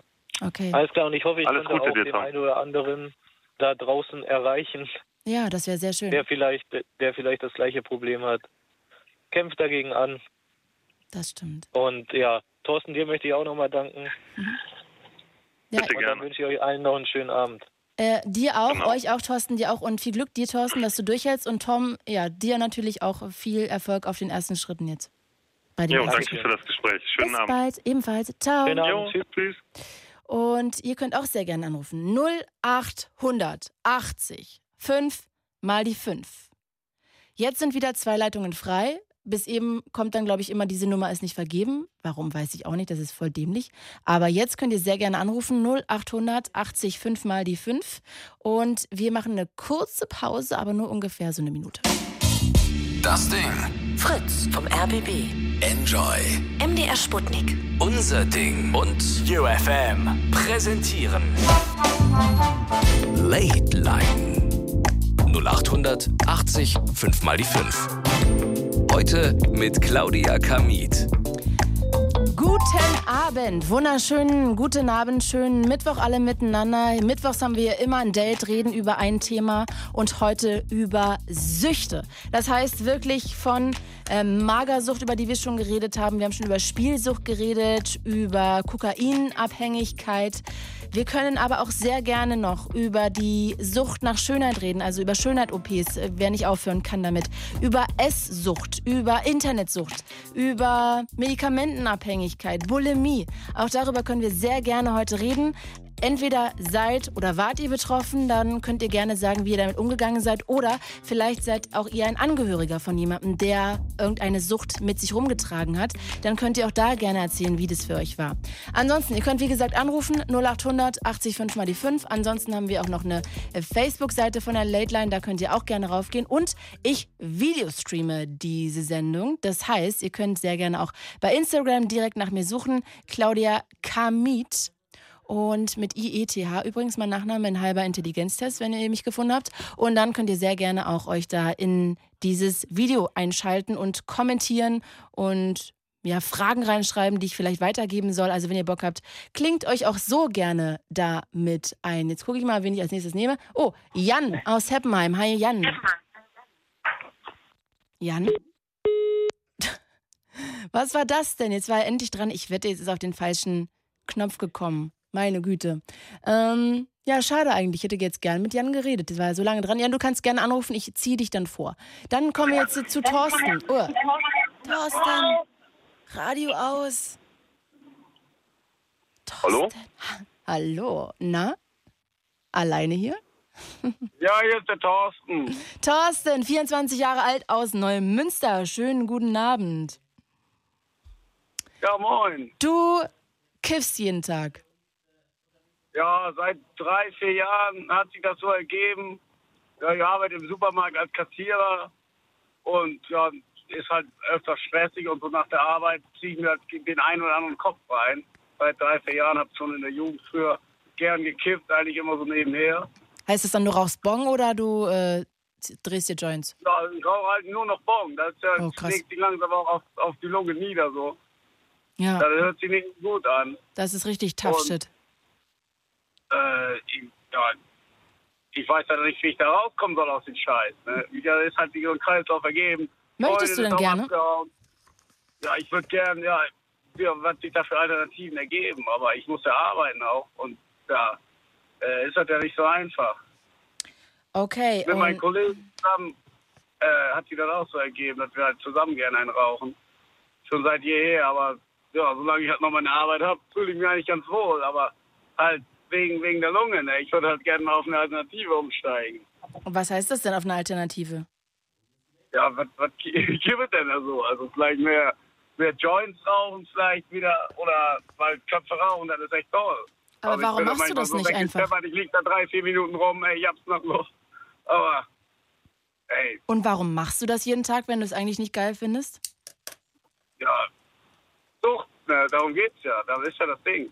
Na, aber du willst ja aufhören, dann musst du es ja auch auf eine gewisse Art nicht mögen. Ja, manchmal natürlich kommen die Momente, wo man sich denkt, ist, ist das so richtig?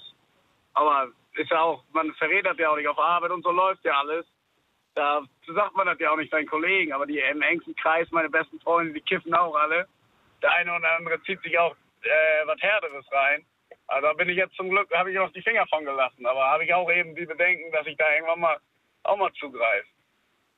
Okay, das ist natürlich, ähm, ja, das wäre richtig kacke, ne, wenn du das jetzt auch noch machen würdest, wenn du es noch steigern würdest, weil viele ja auch immer Marihuana als Einstiegsdroge klassifizieren. Von daher kann man dir nur hoffen, dass du es nicht machst. Aber sag mal, wenn du das eigentlich so weißt, dass gerade dieses Bongrauchen dich so komplett wegknallt und du das sozusagen wieder runterfahren möchtest, warum fängst du denn nicht an, einfach ab morgen nur noch, wenn überhaupt, Joints zu rauchen oder Vaporizer zum Beispiel? Ja, ich, finde das auch irgendwie geil. Ne? Das ist dieser, dieser Flash direkt danach. Ne? Wenn du so drei, vier Minuten so ein bisschen, ja, ich glaube, das ist auch dieser Sauerstoffmangel, denn das zieht so richtig geil rein in die Birne einfach. Und das beruhigt mich einfach direkt, direkt danach. So, das ist einfach, ich habe ja früher auch nur Joints geraucht, ne? so auch mal nur am Wochenende erst und dann auch mal, auch mal in der Woche und dann irgendwann jeden Tag Bogen. Ne? Ich bin gerade nicht so richtig sicher, ob du das wirklich nicht mehr machen willst, weil du redest darüber, als wäre das das Schönste auf der Welt. Ja, ist es, ist es ja auch. Haben, haben Sie nicht mal den Spruch gehört? Ja, das, das, äh, der Geschmack ist eklig, aber das Gefühl danach, das, das ist geil einfach. Da ist ja das Ding. Deswegen, das können auch nur Bongraucher verstehen. So meine besten Freunde, mit denen rede ich da auch drüber. Die finden das ja genauso geil. Deswegen, neue Freunde suchen mit 24, das ist auch schwierig, wenn man sonst keine anderen Hobbys hat. Okay, aber guck mal, also wenn du aufhören willst, ne, dann ist ja der Punkt, du musst es einfach mal machen. Also und dann musst du natürlich auch wissen, dass du auf dieses Gefühl dann verzichten wirst und verzichten musst, weil anders kommst du nicht weiter. Also das gehört halt dazu, weißt du, du musst halt in deinem Kopf haben, du kannst nicht alles haben. Momentan habe ich das Gefühl, du glaubst, du könntest alles haben. Kannst du aber nicht.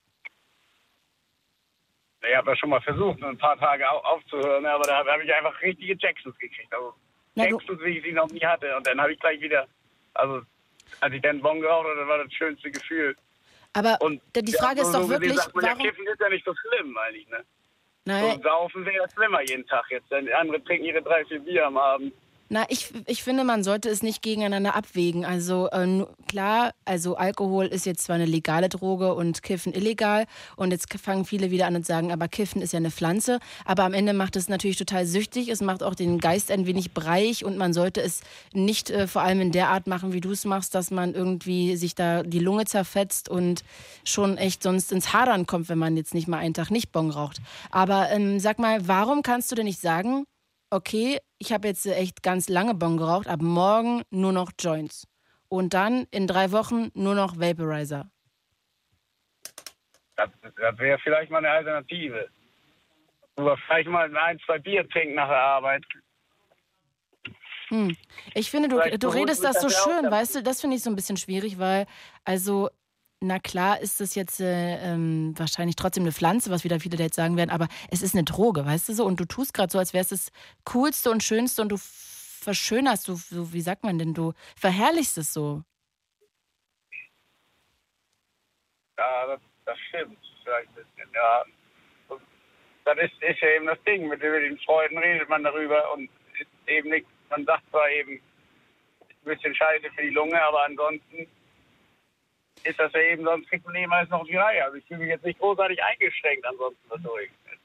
Aber man macht sich ja schon so ein paar negative Gedanken. Man wird ja auch älter und überlegt sich, ob man das die nächsten 20, 30 Jahre so weitermachen will.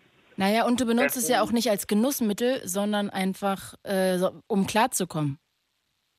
Ja, ja, das, um die Ruhe zu finden am Abend. Ne? Ja, aber die kann man auch so finden. Also die kann man jetzt nicht nur mit Marihuana finden. Weißt du, was ich meine? Ja, ich könnte mir, könnt mir auch, auch, zum Beispiel mal wieder einen runterholen. Habe ich auch lange nicht mehr gemacht. Oh. Das wäre auch mal wieder eine Alternative. Ey, Thorsten, wir legen jetzt auf. Ja, ja. Dann hast du ja jetzt was zu tun. Viel Spaß. Jo. Cool, viel Spaß dabei. Hast was zu tun. Tschüss. Ja, so, also Thorsten spielt jetzt fünf Fingerbillard und wir können hier sehr gerne weiterreden, denn wir haben noch 48 Minuten. Also wer Bock hat, es sind jetzt wieder Leitungen frei. Wir reden heute über Süchte. Wovon seid ihr süchtig? Wovon wart ihr süchtig? Lasst es mich wissen. Ich würde gerne heute wissen, welche Sachen euch zum Niederknien zwingen, welche Dinge, oh Gott, jetzt zum Niederknien zwingen nach Thorstens Aussage gerade ist auch ein bisschen schwierig. Aber äh, ihr wisst, was ich meine, ne? Also ohne was könnt ihr nicht leben. Was lässt euch dazu ähm, ja, verleiten, das in den Mittelpunkt eures Lebens zu rücken, was da eigentlich gar nicht hingehört. Auch über, ah, was auch, was ich ganz vergessen habe, dabei ähm, ist das auch ein interessantes Thema, Sexsucht. Es gibt ja auch viele, die sexsüchtig sind und irgendwie eigentlich nur noch Sex haben, weil sie sonst sich nicht wohlfühlen oder nicht gut fühlen und es eigentlich gar nicht mehr um diese Leidenschaft mit dem Partner geht, sondern nur um da irgendwas abzuarbeiten. Also auch darüber können wir sehr gerne reden. Oh, das würde ich sehr gerne. Ist jemand von euch sexsüchtig? Könnt ihr mal anrufen? 0800 80 5 mal die 5. Einfach weil wir dieses Thema noch gar nicht hatten. Hm. Ich gucke gerade mal, wer hier noch anruft. Oh, der Ole aus Hexter. Hi Ole. Hallo. Hast du, hast du Thorsten gerade geglaubt oder fandest du es auch ähm, ein bisschen fragwürdig, ob er das ernst meint? Ich fand es ein bisschen fragwürdig und habe mich aber auch gleichzeitig äh, an ein paar Freunde erinnert, die so, oder was heißt Freunde, das waren nicht lange Freunde, Bekannte, ähm, die leider ähnlich gesprochen haben. Okay. Aber wenn ich noch was zu, ich glaube, vor ihm war Tom da, oder? Ja, aus Göttingen, genau. der war äh, kokainabhängig. Genau, wenn ich da noch was zu der Tagesklinik sagen darf. Also ich kann das jetzt nicht beurteilen bei irgendwelchen Drogensüchten. Ich selber war aber auch mal in einer Tagesklinik und kann das nur empfehlen. Mir hat es geholfen. Ich war zwar fast zehn Wochen dort und meine große Angst vorher war, ähm, dass in der Tagesklinik man dann ganz schnell auch eingewiesen wird und äh, man äh, ja, quasi in eine Psychiatrie kommt. Mhm. Ähm, die Angst wurde einem aber schnell genommen. Es wurde einem, oder mir zumindest, zweimal nahegelegt, vielleicht mal darüber nachzudenken, sich stationär aufzuhalten. Aber ähm, wenn man das nicht möchte, wird man da auch nicht eingewiesen. Falls das irgendwie nochmal bei Tom irgend so ein Gedanke ist, oh Gott, dann bin ich doch ganz weg von der Arbeit und kann auch nicht mal mehr E-Mails beantworten. Also da ist man dann wirklich nur stationär da. Und da passiert auch nichts gegen seinen Willen, wenn äh, man da freiwillig. Irgendwie habe ich jetzt die Droge verpasst, wegen welcher Droge du da warst. Nee, wegen der Droge war ich gar nicht da. Deshalb habe ich gesagt, auf Drogen kann ich so, das nicht beurteilen, so, wie eine Tagesklinik ist. Verstehe, verstehe, verstehe. Ähm, Sondern wegen der Aber bei mir Sache. zumindest, genau, aber bei mir hat es sehr gut geholfen. Okay, danke schon mal für diesen Rat. Ich habe auch gerade gesehen, äh, dass Sophie anruft, auch gerade aus Merzig, die Krankenschwester ist. Und äh, mit der reden wir auch gleich nochmal ein bisschen darüber. Aber lass uns ganz kurz über deine Schwester reden, denn wegen ihr rufst du, glaube ich, an, ne? Genau, das ist aufbauend auf den zweiten Anrufer, glaube ich, bezüglich Magersucht. Tavo. War genau, mhm. die, ja. Hm. Mhm. Und ähm, da geht es jetzt um meine Schwester. Das ist jetzt aber auch schon gut 16 Jahre her und diese 16 Jahre hat sie auch damit zu kämpfen mit der Magersucht, beziehungsweise mittlerweile eher Bulimie. Da ging es halt von der Magersucht über in die Bulimie und ich war damals, als das losging, 13 und ähm, Und Sie? Ja. Bitte? Wie alt war sie? Sie war 17, 16, 17. Okay, also sie ist deine größere Schwester. Genau. Und wie hast du das mitbekommen, das erste Mal, dass sie unter einer Krankheit leidet? Also da ist man ja mit 13 noch komplett ahnungslos. Na, man hat ja mitbekommen, dass sie irgendwo das Essen ver verweigert hat zum Mittag, zum Abendbrot. Und da es dann eben losging, dass man bestanden hat, dass gegessen wird, hat man dann nachher aber ähm, sie entweder würgen hören im Badezimmer oder aber, als das dann die Eltern mitbekommen haben, ging es halt wirklich los, dass man heimlich im Zimmer in irgendeine Plastiktüte sich erbrochen hat. Und ähm, bei ihr konnte man das auch ganz schlecht nicht nicht sehen, ähm, dass sie dann auch nachher stationär eingewiesen wurde und auch, ich glaube, zwei oder dreimal sogar. Und äh, dementsprechend hat man es dann natürlich auch mitbekommen. Und in dem Alter konnte man das nicht so ganz reflektieren und äh, hat sich ja auch selber ein bisschen fehl am Platz zu der Zeit gefühlt. Ja, und wahrscheinlich und auch überfordert, ne? Nicht nur ein 13-jähriges Kind, sondern natürlich auch die Eltern, ne? Absolut, absolut, das kann ich total nachvollziehen. Boah, ja, das stelle ich mir schwierig vor. Und wie ist es dann für Sie weitergegangen? ja, sie hat heute noch damit zu kämpfen. Also Essen ist immer noch so eine Qual eigentlich. Und deshalb, das ist auch ganz, ganz äh, wichtig gewesen, was der Vorredner da gesagt hatte. Da muss natürlich auch die eigene Akzeptanz irgendwo mit einspielen, dass man irgendwo krank ist. Wobei, ähm, und das merke ich auch im Freundeskreis, wenn man mal auf solche Themen wie Magersucht und Bulimie kommt, viele, die vielleicht sowas nicht miterlebt haben oder noch nie irgendwas von gehört haben, sagen ja immer, naja, die Leute rennen irgendwelchen Model-Idealen rum. Ähm, will ich sofort durchstreichen und wegschmeißen, so einen Satz, sondern das ist halt wirklich tiefgründig und der ein oder andere hat da eben länger mit zu kämpfen oder zu arbeiten. Was glaubst du, warum deine Schwester darunter leidet? Hast du da eine Idee? Ich glaube, jeder Mensch hat so sein, sein Päckchen zu tragen und der eine äußert eben äußert so und der andere so. Aber das ist halt Kopfsache, Hm, okay. würde ich sagen. Und ähm, wie geht deine Schwester damit um inzwischen?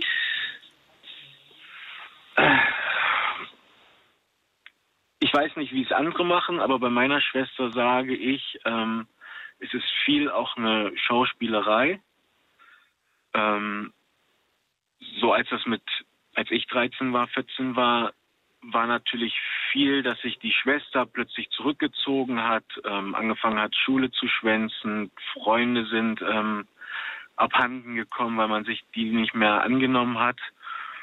Und ähm, dann war auch lange, lange Jahre ganz, ganz wenig Kontakt, Mhm. weil man dann natürlich auch irgendwann als Bruder sagt, warum renne ich denn hier hinterher oder was habe ich denn falsch gemacht?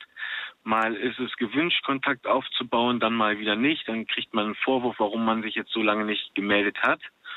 Und jetzt ist eben viel, wo ich denke, sie macht gute Miene zum schlechten Spiel, dass sie zwar ein bisschen ist und äh, auch immer happy wirkt, aber man sieht sie an, dass es ähm, noch lange nicht so weit ist.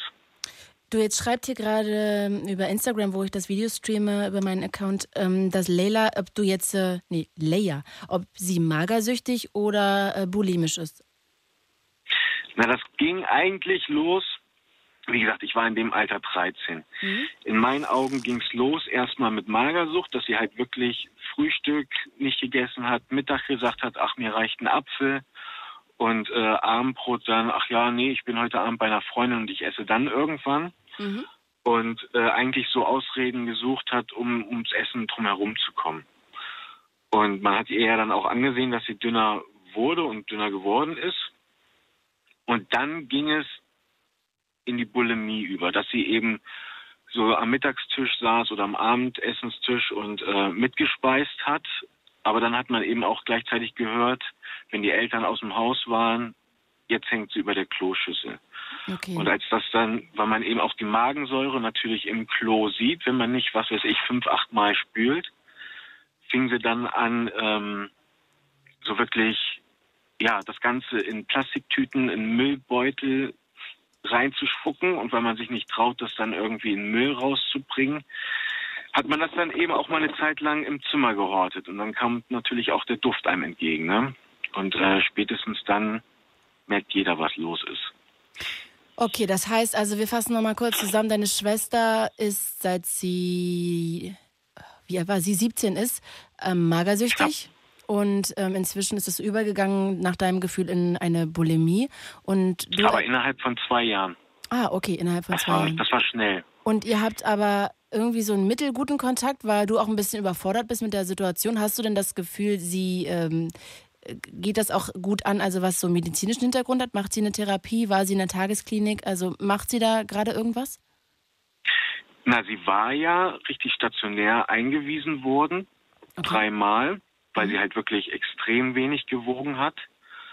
Ähm, war dann auch oft in der Tagesklinik, ist dauerhaft in psychologischer äh, Betreuung. Also sie ist da hinterher, Mhm. aber der letzte Funken fehlt anscheinend noch. Okay. Sag mal, deshalb, das ist magst du mal, dass Ja. ich Sophie dazu hole? Ähm, vielleicht kann die ja auch noch die eine oder andere Frage beantworten, die du vielleicht hast und wenn nicht, dann nicht. Was hältst du denn davon? Jo. Ja? Sophie aus Jo. Merzig. Hi, Sophie. Hi. Du bist Krankenschwester Und wolltest jetzt Genau. mal einen Rat loswerden an alle, die vielleicht anrufen gerade und so mit so einer Abhängigkeit zu kämpfen haben. Genau, und zwar ähm, ist es halt einfach das Problem, dass man das niemals durch eigene Hilfe, also durch Eigenständigkeit versuchen sollte. Man sollte sich immer Hilfe dazu holen. Ähm, Gerade bei einer Drogenabhängigkeit, wie zum Beispiel äh, der Tom vorhin ähm, mit dem Kokain, man sollte auf jeden Fall in eine stationäre Behandlung gehen. Ähm, die dauert, wie der Thorsten gesagt hatte, der beim Tom ins Gespräch kam, nicht allzu lange. Sind maximal drei Wochen. Ähm, bei einer Alkoholabhängigkeit manchmal sogar auch weniger. Klar, man bekommt dann halt ähm, Medikamente, die halt gegen den Suchtdruck helfen können. Ähm, muss aber auch nicht immer sein, weil je nachdem, was man halt auch noch anderes genommen hat, ähm, können zum Beispiel Benzodiazepine auch eher resistent wirken. Was heißt das denn? Also resistent ist, dass der Körper halt Ja, nicht mehr das ist schon klar, aber was war das Wort davor? Resizepine? Benzodiazepine, das sind Benzodiazepine, das sind ähm, Medikamente, Diazepam und so ähnliche Sachen. Ah, sozusagen, die man nimmt, um über diese Nebenwirkungen der Droge, also diese Entzugserscheinungen, drüber wegzukommen, oder wie? Genau. Ah, Genau. okay. Ich finde drei Wochen, das wirkt so kurz. Ja, das ist einfach diese Entgiftungsphase, um den Körper von dieser Droge, sei es jetzt Cannabis oder Kokain oder Alkohol, einfach komplett zu entgiften. Und das geht so Es schnell wieder weg, ja? Ja, klar.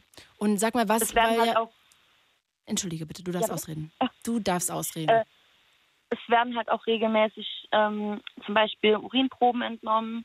Man muss regelmäßig dann ähm, Urin abgeben, um zu testen, ob man halt einfach seiner Entzugsphase treu bleibt. Ähm, ich selbst habe lang auf einer Entzugsklinik gearbeitet. Ähm, muss ehrlich dazu sagen, wir hatten viele, die wiederkamen, aber auch viele, die es geschafft haben. Man muss einfach mit sich selbst auf diesen Punkt kommen, so, okay, ich habe eine Abhängigkeit, ich muss was dagegen tun. Und wenn man selbst sagt, ich muss was dagegen tun und ich muss es schaffen, weil ich will es schaffen, weil ich habe zum Beispiel ein Kind, um das ich mich kümmern will, oder ich habe eine Arbeit, die ich schaffen will. ja, oder ich habe eine Beziehung, die ich weiterführen möchte, ne? Ja, man muss halt einfach einen Punkt haben, wo man sagt so, hey, bis hierher und nicht weiter. Weil ab einem gewissen Zeitpunkt ist man halt so in diesem Gewohnheitstrip drinne. Man fängt an, es zu bag- bagatellisieren, was bedeutet, dass man sagt, ja, okay, so schlimm ist es nicht, ja, ich kiff nur einmal am Tag oder so, oder ich ziehe nur eine Linie am Tag. Das ist das ist einfach dieses Bagatellisieren, so dieses, ja, so schlimm ist es nicht. Abhängig, nein, bin ich noch nicht. Aber die meisten Menschen merken halt einfach nicht, dass sie abhängig sind. Merken tut man es erst, wenn man halt richtig so in diese anfänglichen Entzugsphasen kommt, wenn man mal so einen Tag aussetzen tut oder zwei und sagt so, okay, ich fange an zu zittern und mir geht's nicht gut, ich fühle mich schlapp, ich fühle mich müde, ich fühle mich einfach nicht wohl in meinem Körper und bin einfach nicht der Mensch, der ich bin, wenn ich was genommen habe. Was Und das ist das Problem. was würdest du denn aber sagen, weil ja Tom vorhin auch angesprochen hat, der kokainabhängig war, dass er so ein bisschen auch Angst hat, danach nicht mehr ganz so leistungsfähig zu sein wie jetzt zu diesem Zeitpunkt. Wie nimmt man Ja, denn diesen Menschen diese Angst? Entschuldige, Ole, was hast du gesagt? Ich verabschiede mich. Ah, okay, Ole, es war schön, dass du angerufen hast. Äh, bis bald. Ja, tschüss. Was? Tschüss. Tschüss. Ähm, Sophie, ja, bitte, entschuldige, ich habe dich unterbrochen. Du wolltest noch was sagen. Also es ist halt schon so, dass man halt so merkt, man hat einen, je nachdem, was man genommen hat, einen gewissen Leistungsabfall. Weil es halt einfach so ist, dass man in der Zeit einfach sozusagen ein Doping nicht mehr hat, Mhm. Was halt den Körper hochgepusht hat. Ganz besonders halt auch bei ähm, Bodybuildern, die sich diese, mir fällt gerade der Name nicht mehr ein, Steroide, Steroide, oder wie das heißt? Genau, genau. Die sowas nehmen, das ist, die sind in der Zeit, sind die gedopt. Mhm. Und sag mal, waren da, waren da auch ähm, Leute, die Essstörungen hatten oder waren das wirklich bei dir nur irgendwelche Drogen, chemischen Drogen oder? Also wir hatten halt auch ähm, eine Station extra für Essstörungen. Ähm, ist halt auch so, dass man, man muss immer mit sich selbst erstmal eins werden. Man muss erstmal merken, so, hey, da ist was, was nicht sein sollte. Bei Magersucht ist es ganz extrem, dass halt immer die Nachwirkungen da sind und dass es nie wirklich aufhören kann, in der Hinsicht, dass man sagt so, okay, ich kann jetzt äh, essen, bis ich umfall. Man hat halt immer so dieses dieses Unterbewusstsein, weil das ist meistens, also Magersucht ist. Entschuldigung, mir ist das Handy abgestürzt, mit dem ich gerade Videos streame, bitte verzeih. Ups. Ähm, man hat halt bei einer Essstörung, gerade bei Magersucht, Bulimie, so dieses Vorbild von jemandem, der weitaus schlanker ist als jemand selbst. Ja, man hat ja auch ein Und ganz anderes Weltsichtbild. Ne? Man sieht, denkt ja, man wäre dicker, als man eigentlich ist. Ja, das ist es nämlich. Und meistens ist es halt einfach, Magersucht und Bulimie kommt sehr oft einfach nur von der Psyche, wo man sagt, okay, ich sehe mich im Spiegel, ich wiege eigentlich nur noch 35 Kilo, aber ich sehe aus, als wäre ich 90 Kilo schwer. Und das Bild von einem selbst, dieses verfälschte Bild von einem selbst, das haben meistens die Mädels und die Jungs, die magersüchtig sind. Die sehen in den Spiegel und sehen sich in drei, vierfacher Ausführung, was einfach nicht mehr so ist. Und wenn man darauf angesprochen wird, dann versucht man das Ganze gut zu reden. So, ja, ich habe vielleicht ein bisschen abgenommen, aber das ist nicht viel. Ich fühle mich noch wohl, ich bin noch gesund. Dass man selbst nur noch Haut und Knochen ist, das sehen die meisten gar nicht mehr. Das heißt, Sophie, abschließend, das würde ich jetzt bei dir mal rausziehen als Fachfrau, die du bist. Würdest du sagen, egal welche Sucht man hat, ob man spielsüchtig ist, ob man ähm, essgestört ist, ob man magersüchtig quasi ist oder vielleicht auch irgendwie, ähm, ja, keine Ahnung, was kann man noch sagen, spielsüchtig, ach, das habe ich gerade gesagt, äh, alkoholsüchtig. Du würdest immer sagen, man kann aus einer Sucht nicht alleine rauskommen, sondern muss immer therapeutische Hilfe suchen. Würdest du das unterschreiben? Also so habe ich es richtig verstanden. Ähm, ich würde auf keinen Fall, gerade bei Drogenabhängigkeit, Alkoholabhängigkeit, würde ich auf keinen Fall ohne medizinische Hilfe rauskommen wollen, wenn es so wäre bei mir, weil ich einfach aufgrund dieser Fachkenntnisse weiß, was es mit dem Körper anstellt in der Zeit, anstellen kann. Nicht immer der Fall, muss man ganz dick unterstreichen. Ähm, es ist nicht immer so, dass der Körper halt die typischen Entzugsanzeichen da gibt. Aber für den Fall der Fälle sollte man immer medizinische Hilfe zur Seite ziehen und halt auch gucken, dass man in der Zeit eventuell dann wirklich in eine therapeutische Fachrichtung geht und auch in eine therapeutische Fachanstalt praktisch gesagt, weil wenn ich mir vorstelle, es gibt Menschen, die das alleine schaffen wollen und es geht einfach nicht. Letztendlich der Körper fängt an zu streiken. Man kommt in Phasen, die man mhm. selbst nicht kennt. Ja. Und die einem halt auch Angst machen, ne? Und dann nimmt man vielleicht dann doch wieder irgendwas, um damit man diese, ja, gegen diese Angst ankommt. Mhm. Dieser, diese, dieses Durchhaltevermögen ja. ist halt einfach, wenn man es alleine machen würde, viel zu gering. Die Gefahr, zurückzugreifen auf die Droge zum Beispiel, ist zu groß und halt auch einfach die Gefahr des über also die, Gefahr für den Körper. Ja, und ich kann mir auch vorstellen, dass wenn man vielleicht dann irgendwo liegt zu Hause alleine und irgendwelche Entzugserscheinungen hat, man kann ja auch dann Panikattacken anfangen. Und wenn man aber weiß, nebenan ist ein Arzt, der wird sich dann kümmern, ist ja auch psychisch das ganz anders zu verarbeiten, ne? Also Genau, das ist das. Genau, das ist das, weil äh, man muss sich bedenken, in der Klinik, wenn man stationär ist, sind 24 Stunden äh, ist das Pflegepersonal da. Es sind 24 Stunden auch Dienstärzte da, diensthabende Ärzte, wo jederzeit eingreifen können, sollte irgendwas sein.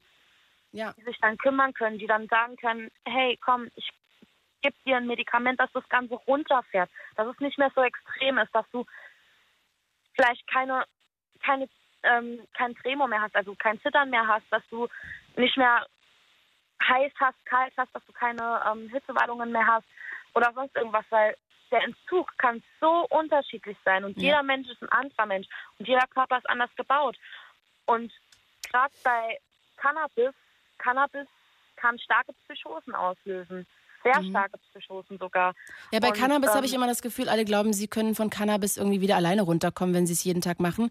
Was ich auch immer irgendwie einen Trugschluss finde, weil na klar ist es eine Pflanze, aber auch das ist eine Droge wie ein Halluzinogen und auch da ist es schwierig von wegzukommen. Genau, genau so ist es. Cannabis ist zwar eine pflanzliche Droge, aber es gibt viele, viele pflanzliche Drogen, die auch um einiges härter sind. Es ist nicht unbedingt die Chemie, die jetzt so hart ist. Also klar, Chemie macht schneller abhängig, äh, nachgewiesen schneller abhängig, aber letztendlich ist eine Sucht eine Sucht und man sollte sich wirklich, wenn man merkt, hey, ich bin süchtig, ich kann nicht mehr ohne das Zeug leben, dann sollte man tatsächlich sich in medizinische Hilfe begeben. Ich meine, gerade bei Drogen und Alkohol würde ich auf jeden Fall eine stationäre Therapie in Bezug ziehen. Mhm. Okay. Da es einfach unheimlich viele Nebenwirkungen im Laufe des Entzuges geben kann. Und eben die, um diesen Nebenwirkungen vorzubeugen, beziehungsweise diese Nebenwirkungen praktisch in Schach zu halten Mhm. Okay. und dagegen anwirken zu können, sollte man wirklich tatsächlich in einem. Sophie, das halten wir jetzt fest. Also bei allen Drogen, die irgendwie in eine Richtung Medikament, Chemie, sowas gehen, würdest du auf jeden Fall immer, immer, immer vorschlagen, dass man da auch ärztliches Personal zu, ähm, zu Rate zieht. Und bei anderen, Genau. ähm, wie Spielsucht, würdest du dann eher notfalls erstmal nur für eine Therapie auf jeden Fall auch ähm, sein. Da muss Genau. man vielleicht nicht immer in eine Klinik, aber auf jeden Fall auch in einen therapeutischen Ansatz suchen. Ich danke dir sehr, Sophie. Und ich hoffe, ähm, ja, dass, dass du einen schönen Abend hast und dass viele, die anrufen, noch irgendwelche Dinge, Erkenntnisse aus deinen Worten ziehen können. Dankeschön dafür. Ich danke dir, dass ich einschalten durfte und was sagen durfte. Sehr Und gerne. wünsche auch noch einen schönen Abend, vor allem ein ruhiges Gespräch, gell? Dankeschön. Bis dann, ciao. Bis dann, ciao. 0880 5 mal die 5. Wir reden in der Late Line heute über Süchte. Wenn ihr Bock habt, klingt euch ein. Und hier ist Lorenz aus Heide. Hi. Hallo. Guten Tag. Du bist sexsüchtig. Jein. Also ich habe auf jeden Fall die, die Sucht und das Verlangen, möglichst viele Frauen zu erobern und äh, One-Night-Stands zu führen. Geht es dir dann aber um das Erobern oder um den Sex? Sowohl als auch. Das eine befriedigt das andere, wortwörtlich. Und ist es denn noch eine Befriedigung oder ist es eigentlich mehr nur noch eine Handlung? Nee, also es ist schon eine Genugtuung, kann man schon so sagen. Weil äh, es ist auch irgendwo immer eine Selbstbestätigung für den Charakter, äh, fürs Äußerliche. Und Aber ja, wie soll ich sagen? Ja, Entschuldigung. Nee, aber eine, eine Selbstwertbestätigung ist ja was anderes. Also wenn ich Sex habe, ja, ähm, gut, ich habe jetzt auch keine One-Night-Stands, aber wenn ich mit jemandem Sex habe, dann ist das jetzt nicht was für meinen Selbstwert, sondern eher mehr was, um der Lust zu frönen. Weißt du, also ist das dann schon der Ja, falsche. Ansatz?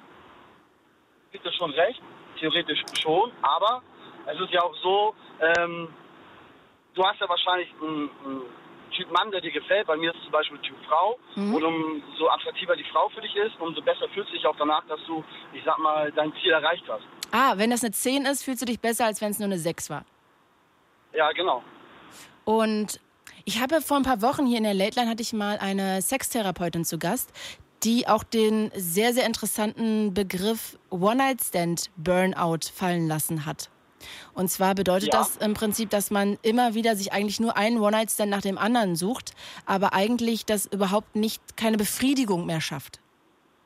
Ja, genau, ich kenne den Begriff, ich studiere selber Verhaltenspsychologie. Ach, du studierst Psychologie. Verhaltenspsychologie. Verhaltens ist noch ein bisschen, also, genau, ist ja noch ein Tick anders ähm, und ich mache mir das auch tatsächlich ein bisschen zu nutzen. Aber warte mal, Psychologie, man studiert doch Psychologie und äh, spezialisiert sich dann auf Verhaltenspsychologie. Ja, genau, genau. Also hast du Psychologie studiert? Ich bin noch dabei, im dritten Semester. Ah, okay, gut. Und ähm, ja, was würdest du denn jetzt sagen? Also, wenn du das jetzt dich selbst diagnostizieren müsstest, warum hast du denn so viel Sex? Einmal, weil ich kann, das klingt jetzt total dumm. Ähm, aber auf einer anderen Art auch, ähm, einfach um mir selber, wie soll ich sagen, ich müsste ja ziemlich weit ausholen, was die Kindheit betrifft, etc. Mhm. Ähm, einfach um mir selber das Gefühl zu geben, dass ich nicht so schlecht bin, wie man es mir früher mal eingeflossen hat. Also, das heißt, in deinem Hinterkopf trommelt der Gedanke, du bist nicht sehr lebenswert, du bist nicht sehr attraktiv und du musst Nee, das. nee, nee, nee, nee. Nee, jetzt verstehen wir uns falsch. Also, mir wurde das immer gesagt. Ich selber finde ähm, mich schon sehr liebenswert. Ich selber finde mich attraktiv. Aber mir wurde es halt immer so eingeflossen. Okay, aber wenn du das ständig dir wieder durch Sex bestätigen musst, scheinst du es ja nicht wirklich zu fühlen, dass das so ist. Ja, also früher wurde halt immer gesagt, ich kann nicht die und die Person erobern. Und Ja. so fing das irgendwann mal an, dass ich mir dieses Ziel gesetzt habe. Und aus einmal wurde zweimal, aus zweimal wurde dreimal und immer so weiter. Okay, aber das ist ja dann trotzdem so oft, dass, äh, auch wenn du äh, irgendwie glaubst, dass das anders ist, aber meiner Meinung nach bist du dann schon dann irgendwie im Hintergrund diesem Gefühl aufsässig und musst ständig dagegen ankämpfen, dass du dann doch noch die auch noch eroberst und die auch noch und dass die alle nicht recht hatten. Also das ist doch irgendwie der Grundgedanke dahinter, oder? Ja, schon. Also ist ja auch so ein echt, ich sag mal schon, ähm, ekliger Teufelskreislauf. Wie viele Frauen hattest du denn? Du bist jetzt 30. Soll ich das echt sagen? Mhm, bitte. Okay, du darfst schätzen. Oh Gott, ich hatte ja einmal einen Typen kennengelernt, äh, das fand ich echt eklig, der hatte 400 Frauen. Ähm, Eklig. was? Naja, ja, also ich eklig nicht im Sinne von, dass der Typ eklig ist, aber dass ich dann irgendwie keine Lust mehr hatte, mit ihm Ja, zu das schlafen, weil ich mir wie so Ware vorgekommen wäre. Ja, also ich, ich zähle keine Frauen. Kann ich, also ich müsste schätzen, aber ich zähle es nicht, weil. Okay, aber sag doch mal eine Zahl. Sind wir jetzt da drunter oder da drüber? Ja, drunter. Ah, okay. 200. Nee, drunter. Echt? Ich hätte gedacht mindestens 200. Bei dir. Nee. Nee, also 80,5. Die eine war nur 1,20. Okay. Wow. Okay, das ist jetzt sexistische Kackscheiße, aber okay, also äh, 80. Gute 80 hattest du. Ja, höchstwahrscheinlich. Also vermute ich mal. Und wie oft hast du Sex? Also mindestens jedes Wochenende. Und immer mit einer anderen? Ja. Könntest also du auch- selten mal das eine. Selten mal das eine, wo ich sage, okay, ich fühle mich bei der geborgen, äh, ich würde mich mit der gerne treffen. Weil das Problem ist, am Ende bin ich immer genervt. Dann werde ich eingeengt und sowas und das kann ich leider überhaupt nicht haben. Ah, du, weil die dann auch noch eine Beziehung wollen, die miesen Stücke. Ja, also es ist auf jeden Fall, so, dass sie sich mehr wünschen und ich verstehe das auch nicht. Ne? Man trifft sich ja eigentlich theoretisch kaum. Man lernt sich sporadisch kennen in einer, ich sag mal jetzt zum Beispiel in einem Club. Man trinkt was zusammen, man hat die ganze Nacht Spaß miteinander Mhm. und es ist ja auch wirklich so, Frauen ähm, interpretieren ja viel mehr rein in so eine Geschichte, weil wenn Frauen sich hingeben, ähm, die geben dir nicht nur den Körper, sondern auch viel mehr an Gefühle etc. Und ich glaube, daran liegt das auch immer, dass sie sich dann geborgen fühlen und denken, okay, äh, von dem Mann kann ich mehr erwarten. Aber bei mir ist genau das Problem, dass ich mich dann immer eingeengt fühle. Wenn Frauen von dir mehr erwarten, wenn Frauen dich gerne Ja. als Freund hätten. Ja, zum Beispiel. Und warum willst du keine Freundin? Ich bin gerne alleine. Mhm. Und das heißt, jedes Wochenende eine andere Frau oder hast du auch gerade so ein Ding zu laufen, was ständig geht, so eine Freundschaft plus? Nee, habe ich zurzeit nicht. Also wenn, also kam auch schon vor. Aktuell ist es so, ähm, ja, dass es von Bett zu Bett gehüpft ist. Und stellst du auch immer klar, dass es nur Sex ist oder lässt du die Frauen da im Unklaren? Ja, ja, ich bin immer, ich bin immer von Anfang an immer direkt, immer ehrlich. Ich sage, was ich suche, was ich nicht möchte. Ähm, es wird sich auch, auch immer darauf eingelassen. Ich gebe auch keine Handynummer raus, mache ich nicht. Sondern? Ähm, ja. wie, wie connectest du dich mit denen dann? Ja, dann Snapchat zum Beispiel oder Instagram Ah, können die okay. mir dann schreiben. Aber einfach um auch diese Distanz auch zu bewahren. Ne? Das ist halt immer ganz wichtig. Okay, ähm, und jetzt ist ja heute das Thema Sucht. Leidest du unter dieser Sucht oder eigentlich nicht? Also theoretisch leide ich jetzt nicht drunter. Ich könnte auch wahrscheinlich ein paar Wochen ohne. Ja, Das ist aber halt immer ähm, ja, dieser Kreislauf. Ne? Man ist halt im Club, man trinkt was und man sieht jemanden, der einem gefällt und man tauscht Blicke aus und du weißt ganz genau in deinem Kopf, so, ich habe schon dieses Kino da oben, ich muss es jetzt versuchen. So, aber ich könnte theoretisch auch ohne. Das ist nicht so wie beim Drogenabhängigen oder beim Spielabhängigen, der diesen Zwang hat, das zu machen.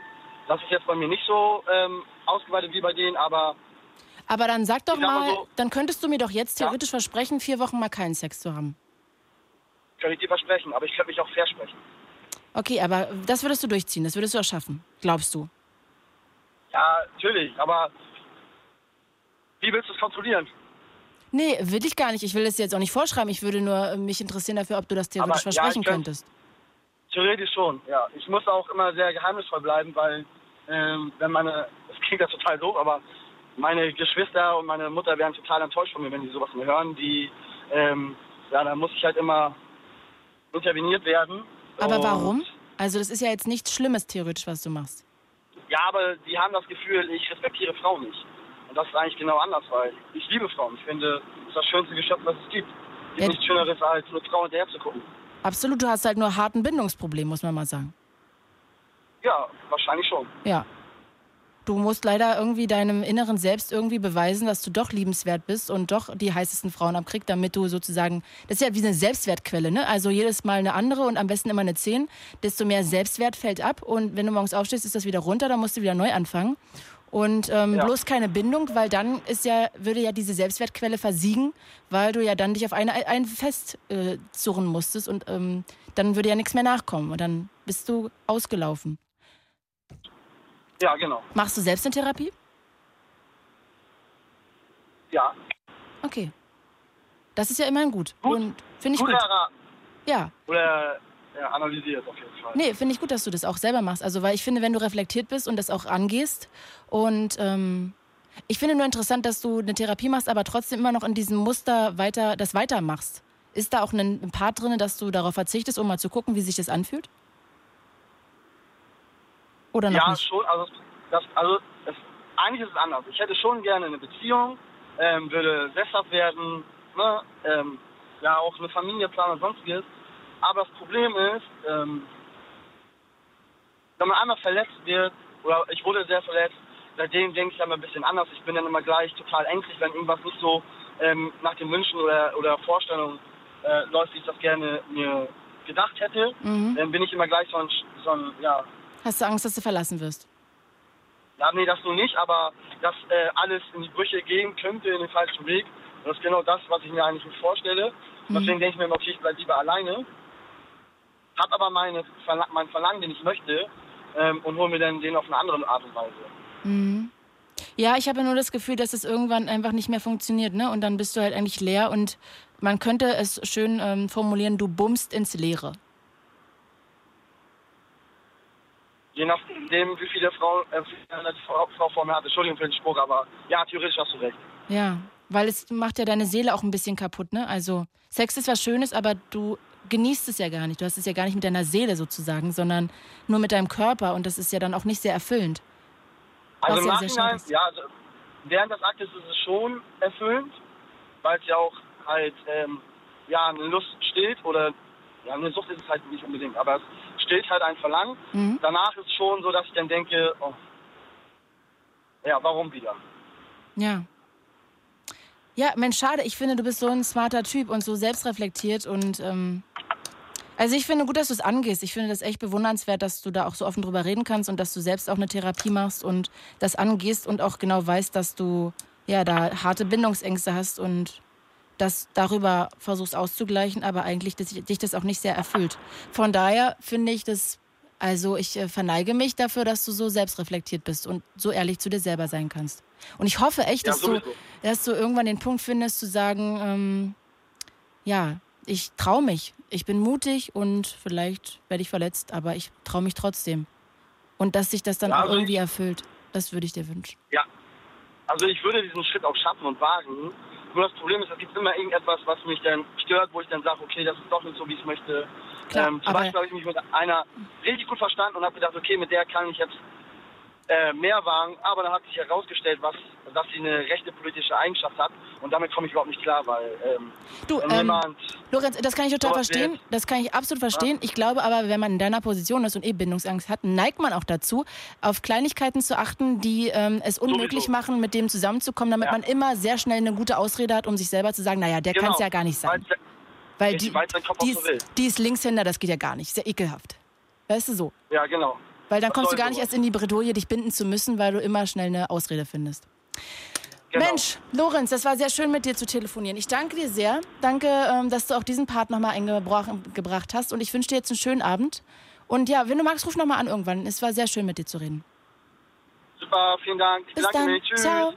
Und wir gucken mal, äh, zu Anita aus Oldenburg kommen wir jetzt. Hi. Hi. Bei dir wurde eine, bei dir wurde der Nee, erzähl selber. Ich kann es jetzt nicht zusammenfassen aus dem, was hier steht. ja, das ging auch ziemlich schnell gerade. Nee, ähm, ich rufe eigentlich aus dem Grund an, weil ich hatte auch mal eine Sucht die bei mir allerdings nicht ganz so stark ausgeprägt war wie bei einigen, die schon angerufen haben.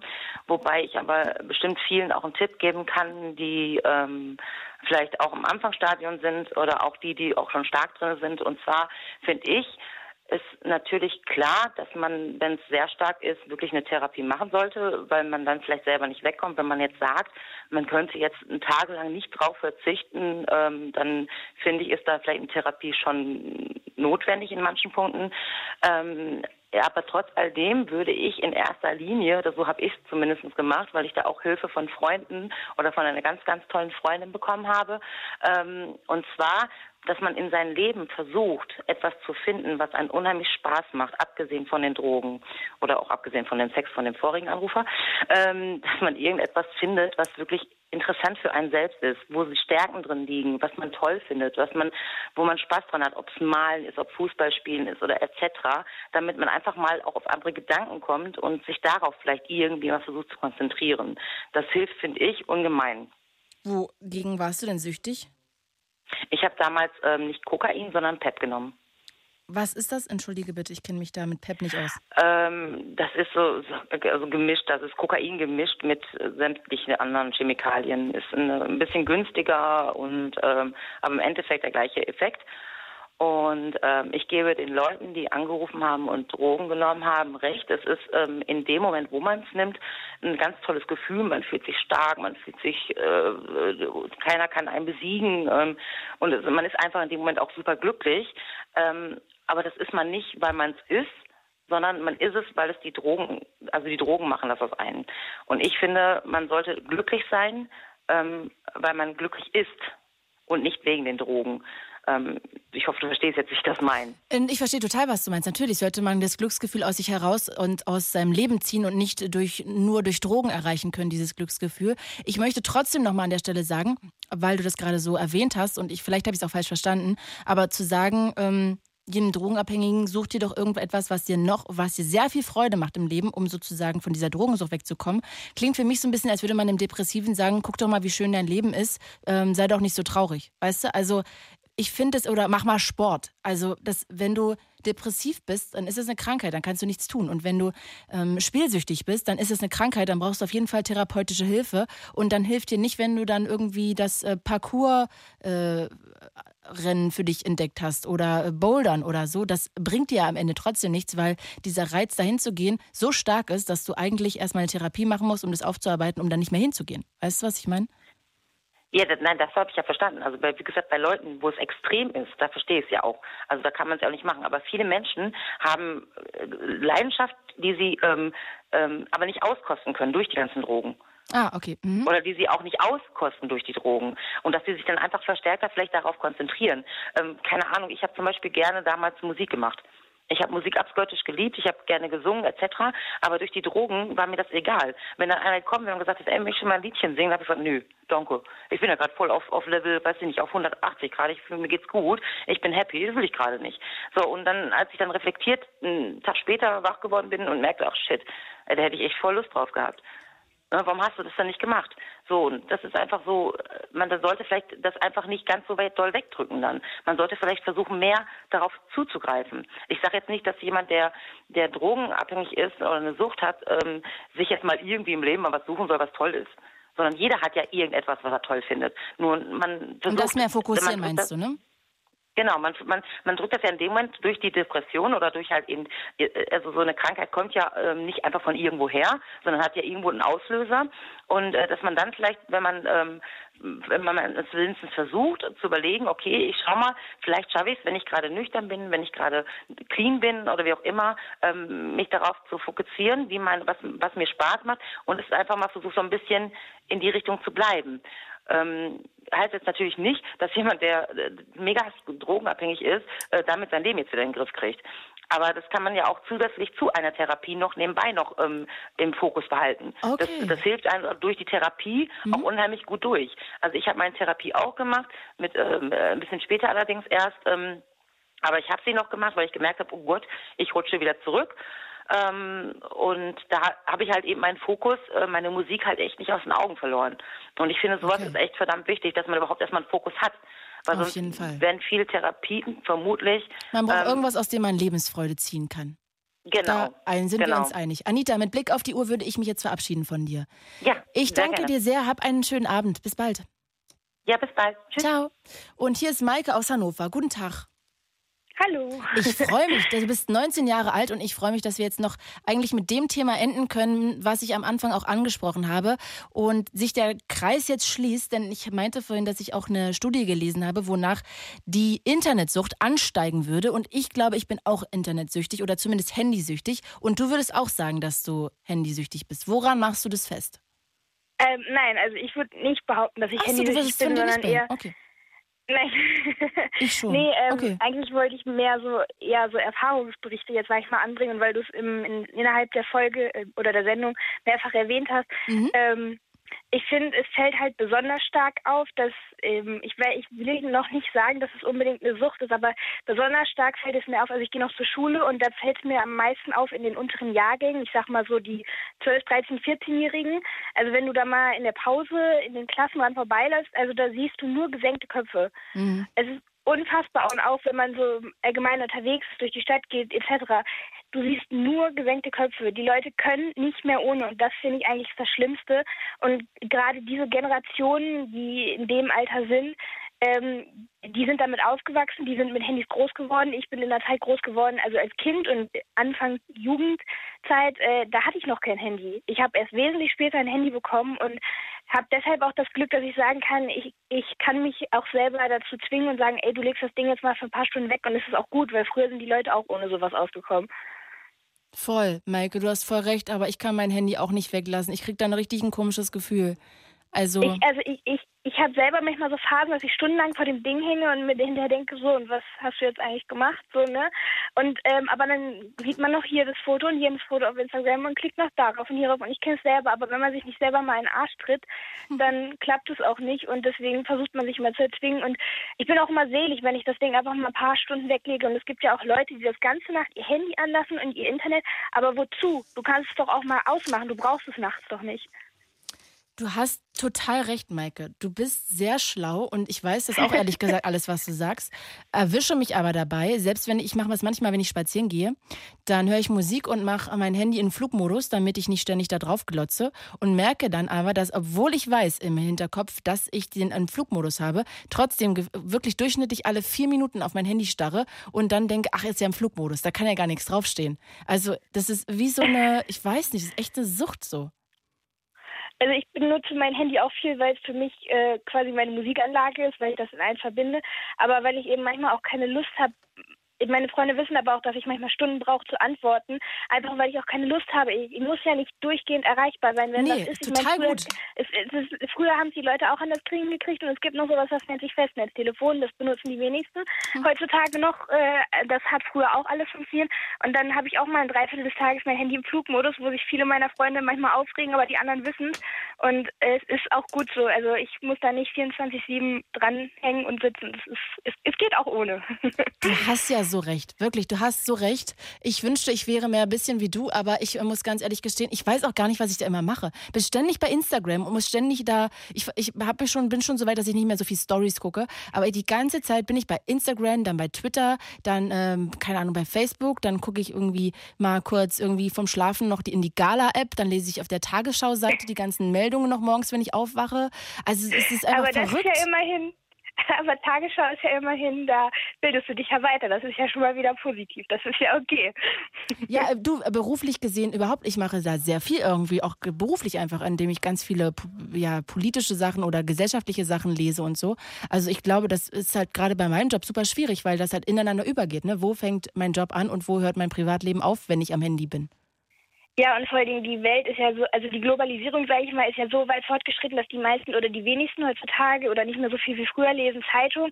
Die Nachrichten müssen schnell vorhanden sein und dann geht man natürlich eher ins Internet und guckt da, was los ist, weil du dann natürlich gefühlt sekündlich, wenn irgendwas passiert ist, irgendwelche neuen Infos bekommst. Und das ist natürlich toll, das bietet Vorteile, aber es, es kann eben halt auch abhängig oder ja, sag ich mal, machen, ne? Das Du ist halt der Nachteil. recht. Maike, die, wir beenden die Late Line mit einem Fuchs und zwar mit dir. Ja, darf, darf ich eine Sache noch äh, erwähnen, anbringen? Sehr gerne. Ganz schnell, weil wir haben nicht mehr so viel Ähm, Zeit. Ja, das hat nichts mit dem Thema heute zu tun, aber ich muss ehrlich sagen, ich also ich höre jetzt seit drei, vier Jahren die Late Line und ich finde es sehr schade, dass es um den Tag gekürzt wurde und äh, vorher ist ja immer noch der Blue Moon, der ist ja auch teilweise nicht mehr, also dass das Ganze auch nochmal um eine Stunde in Anführungszeichen gekürzt wurde, weil die Late Line ja vorgeschoben wurde.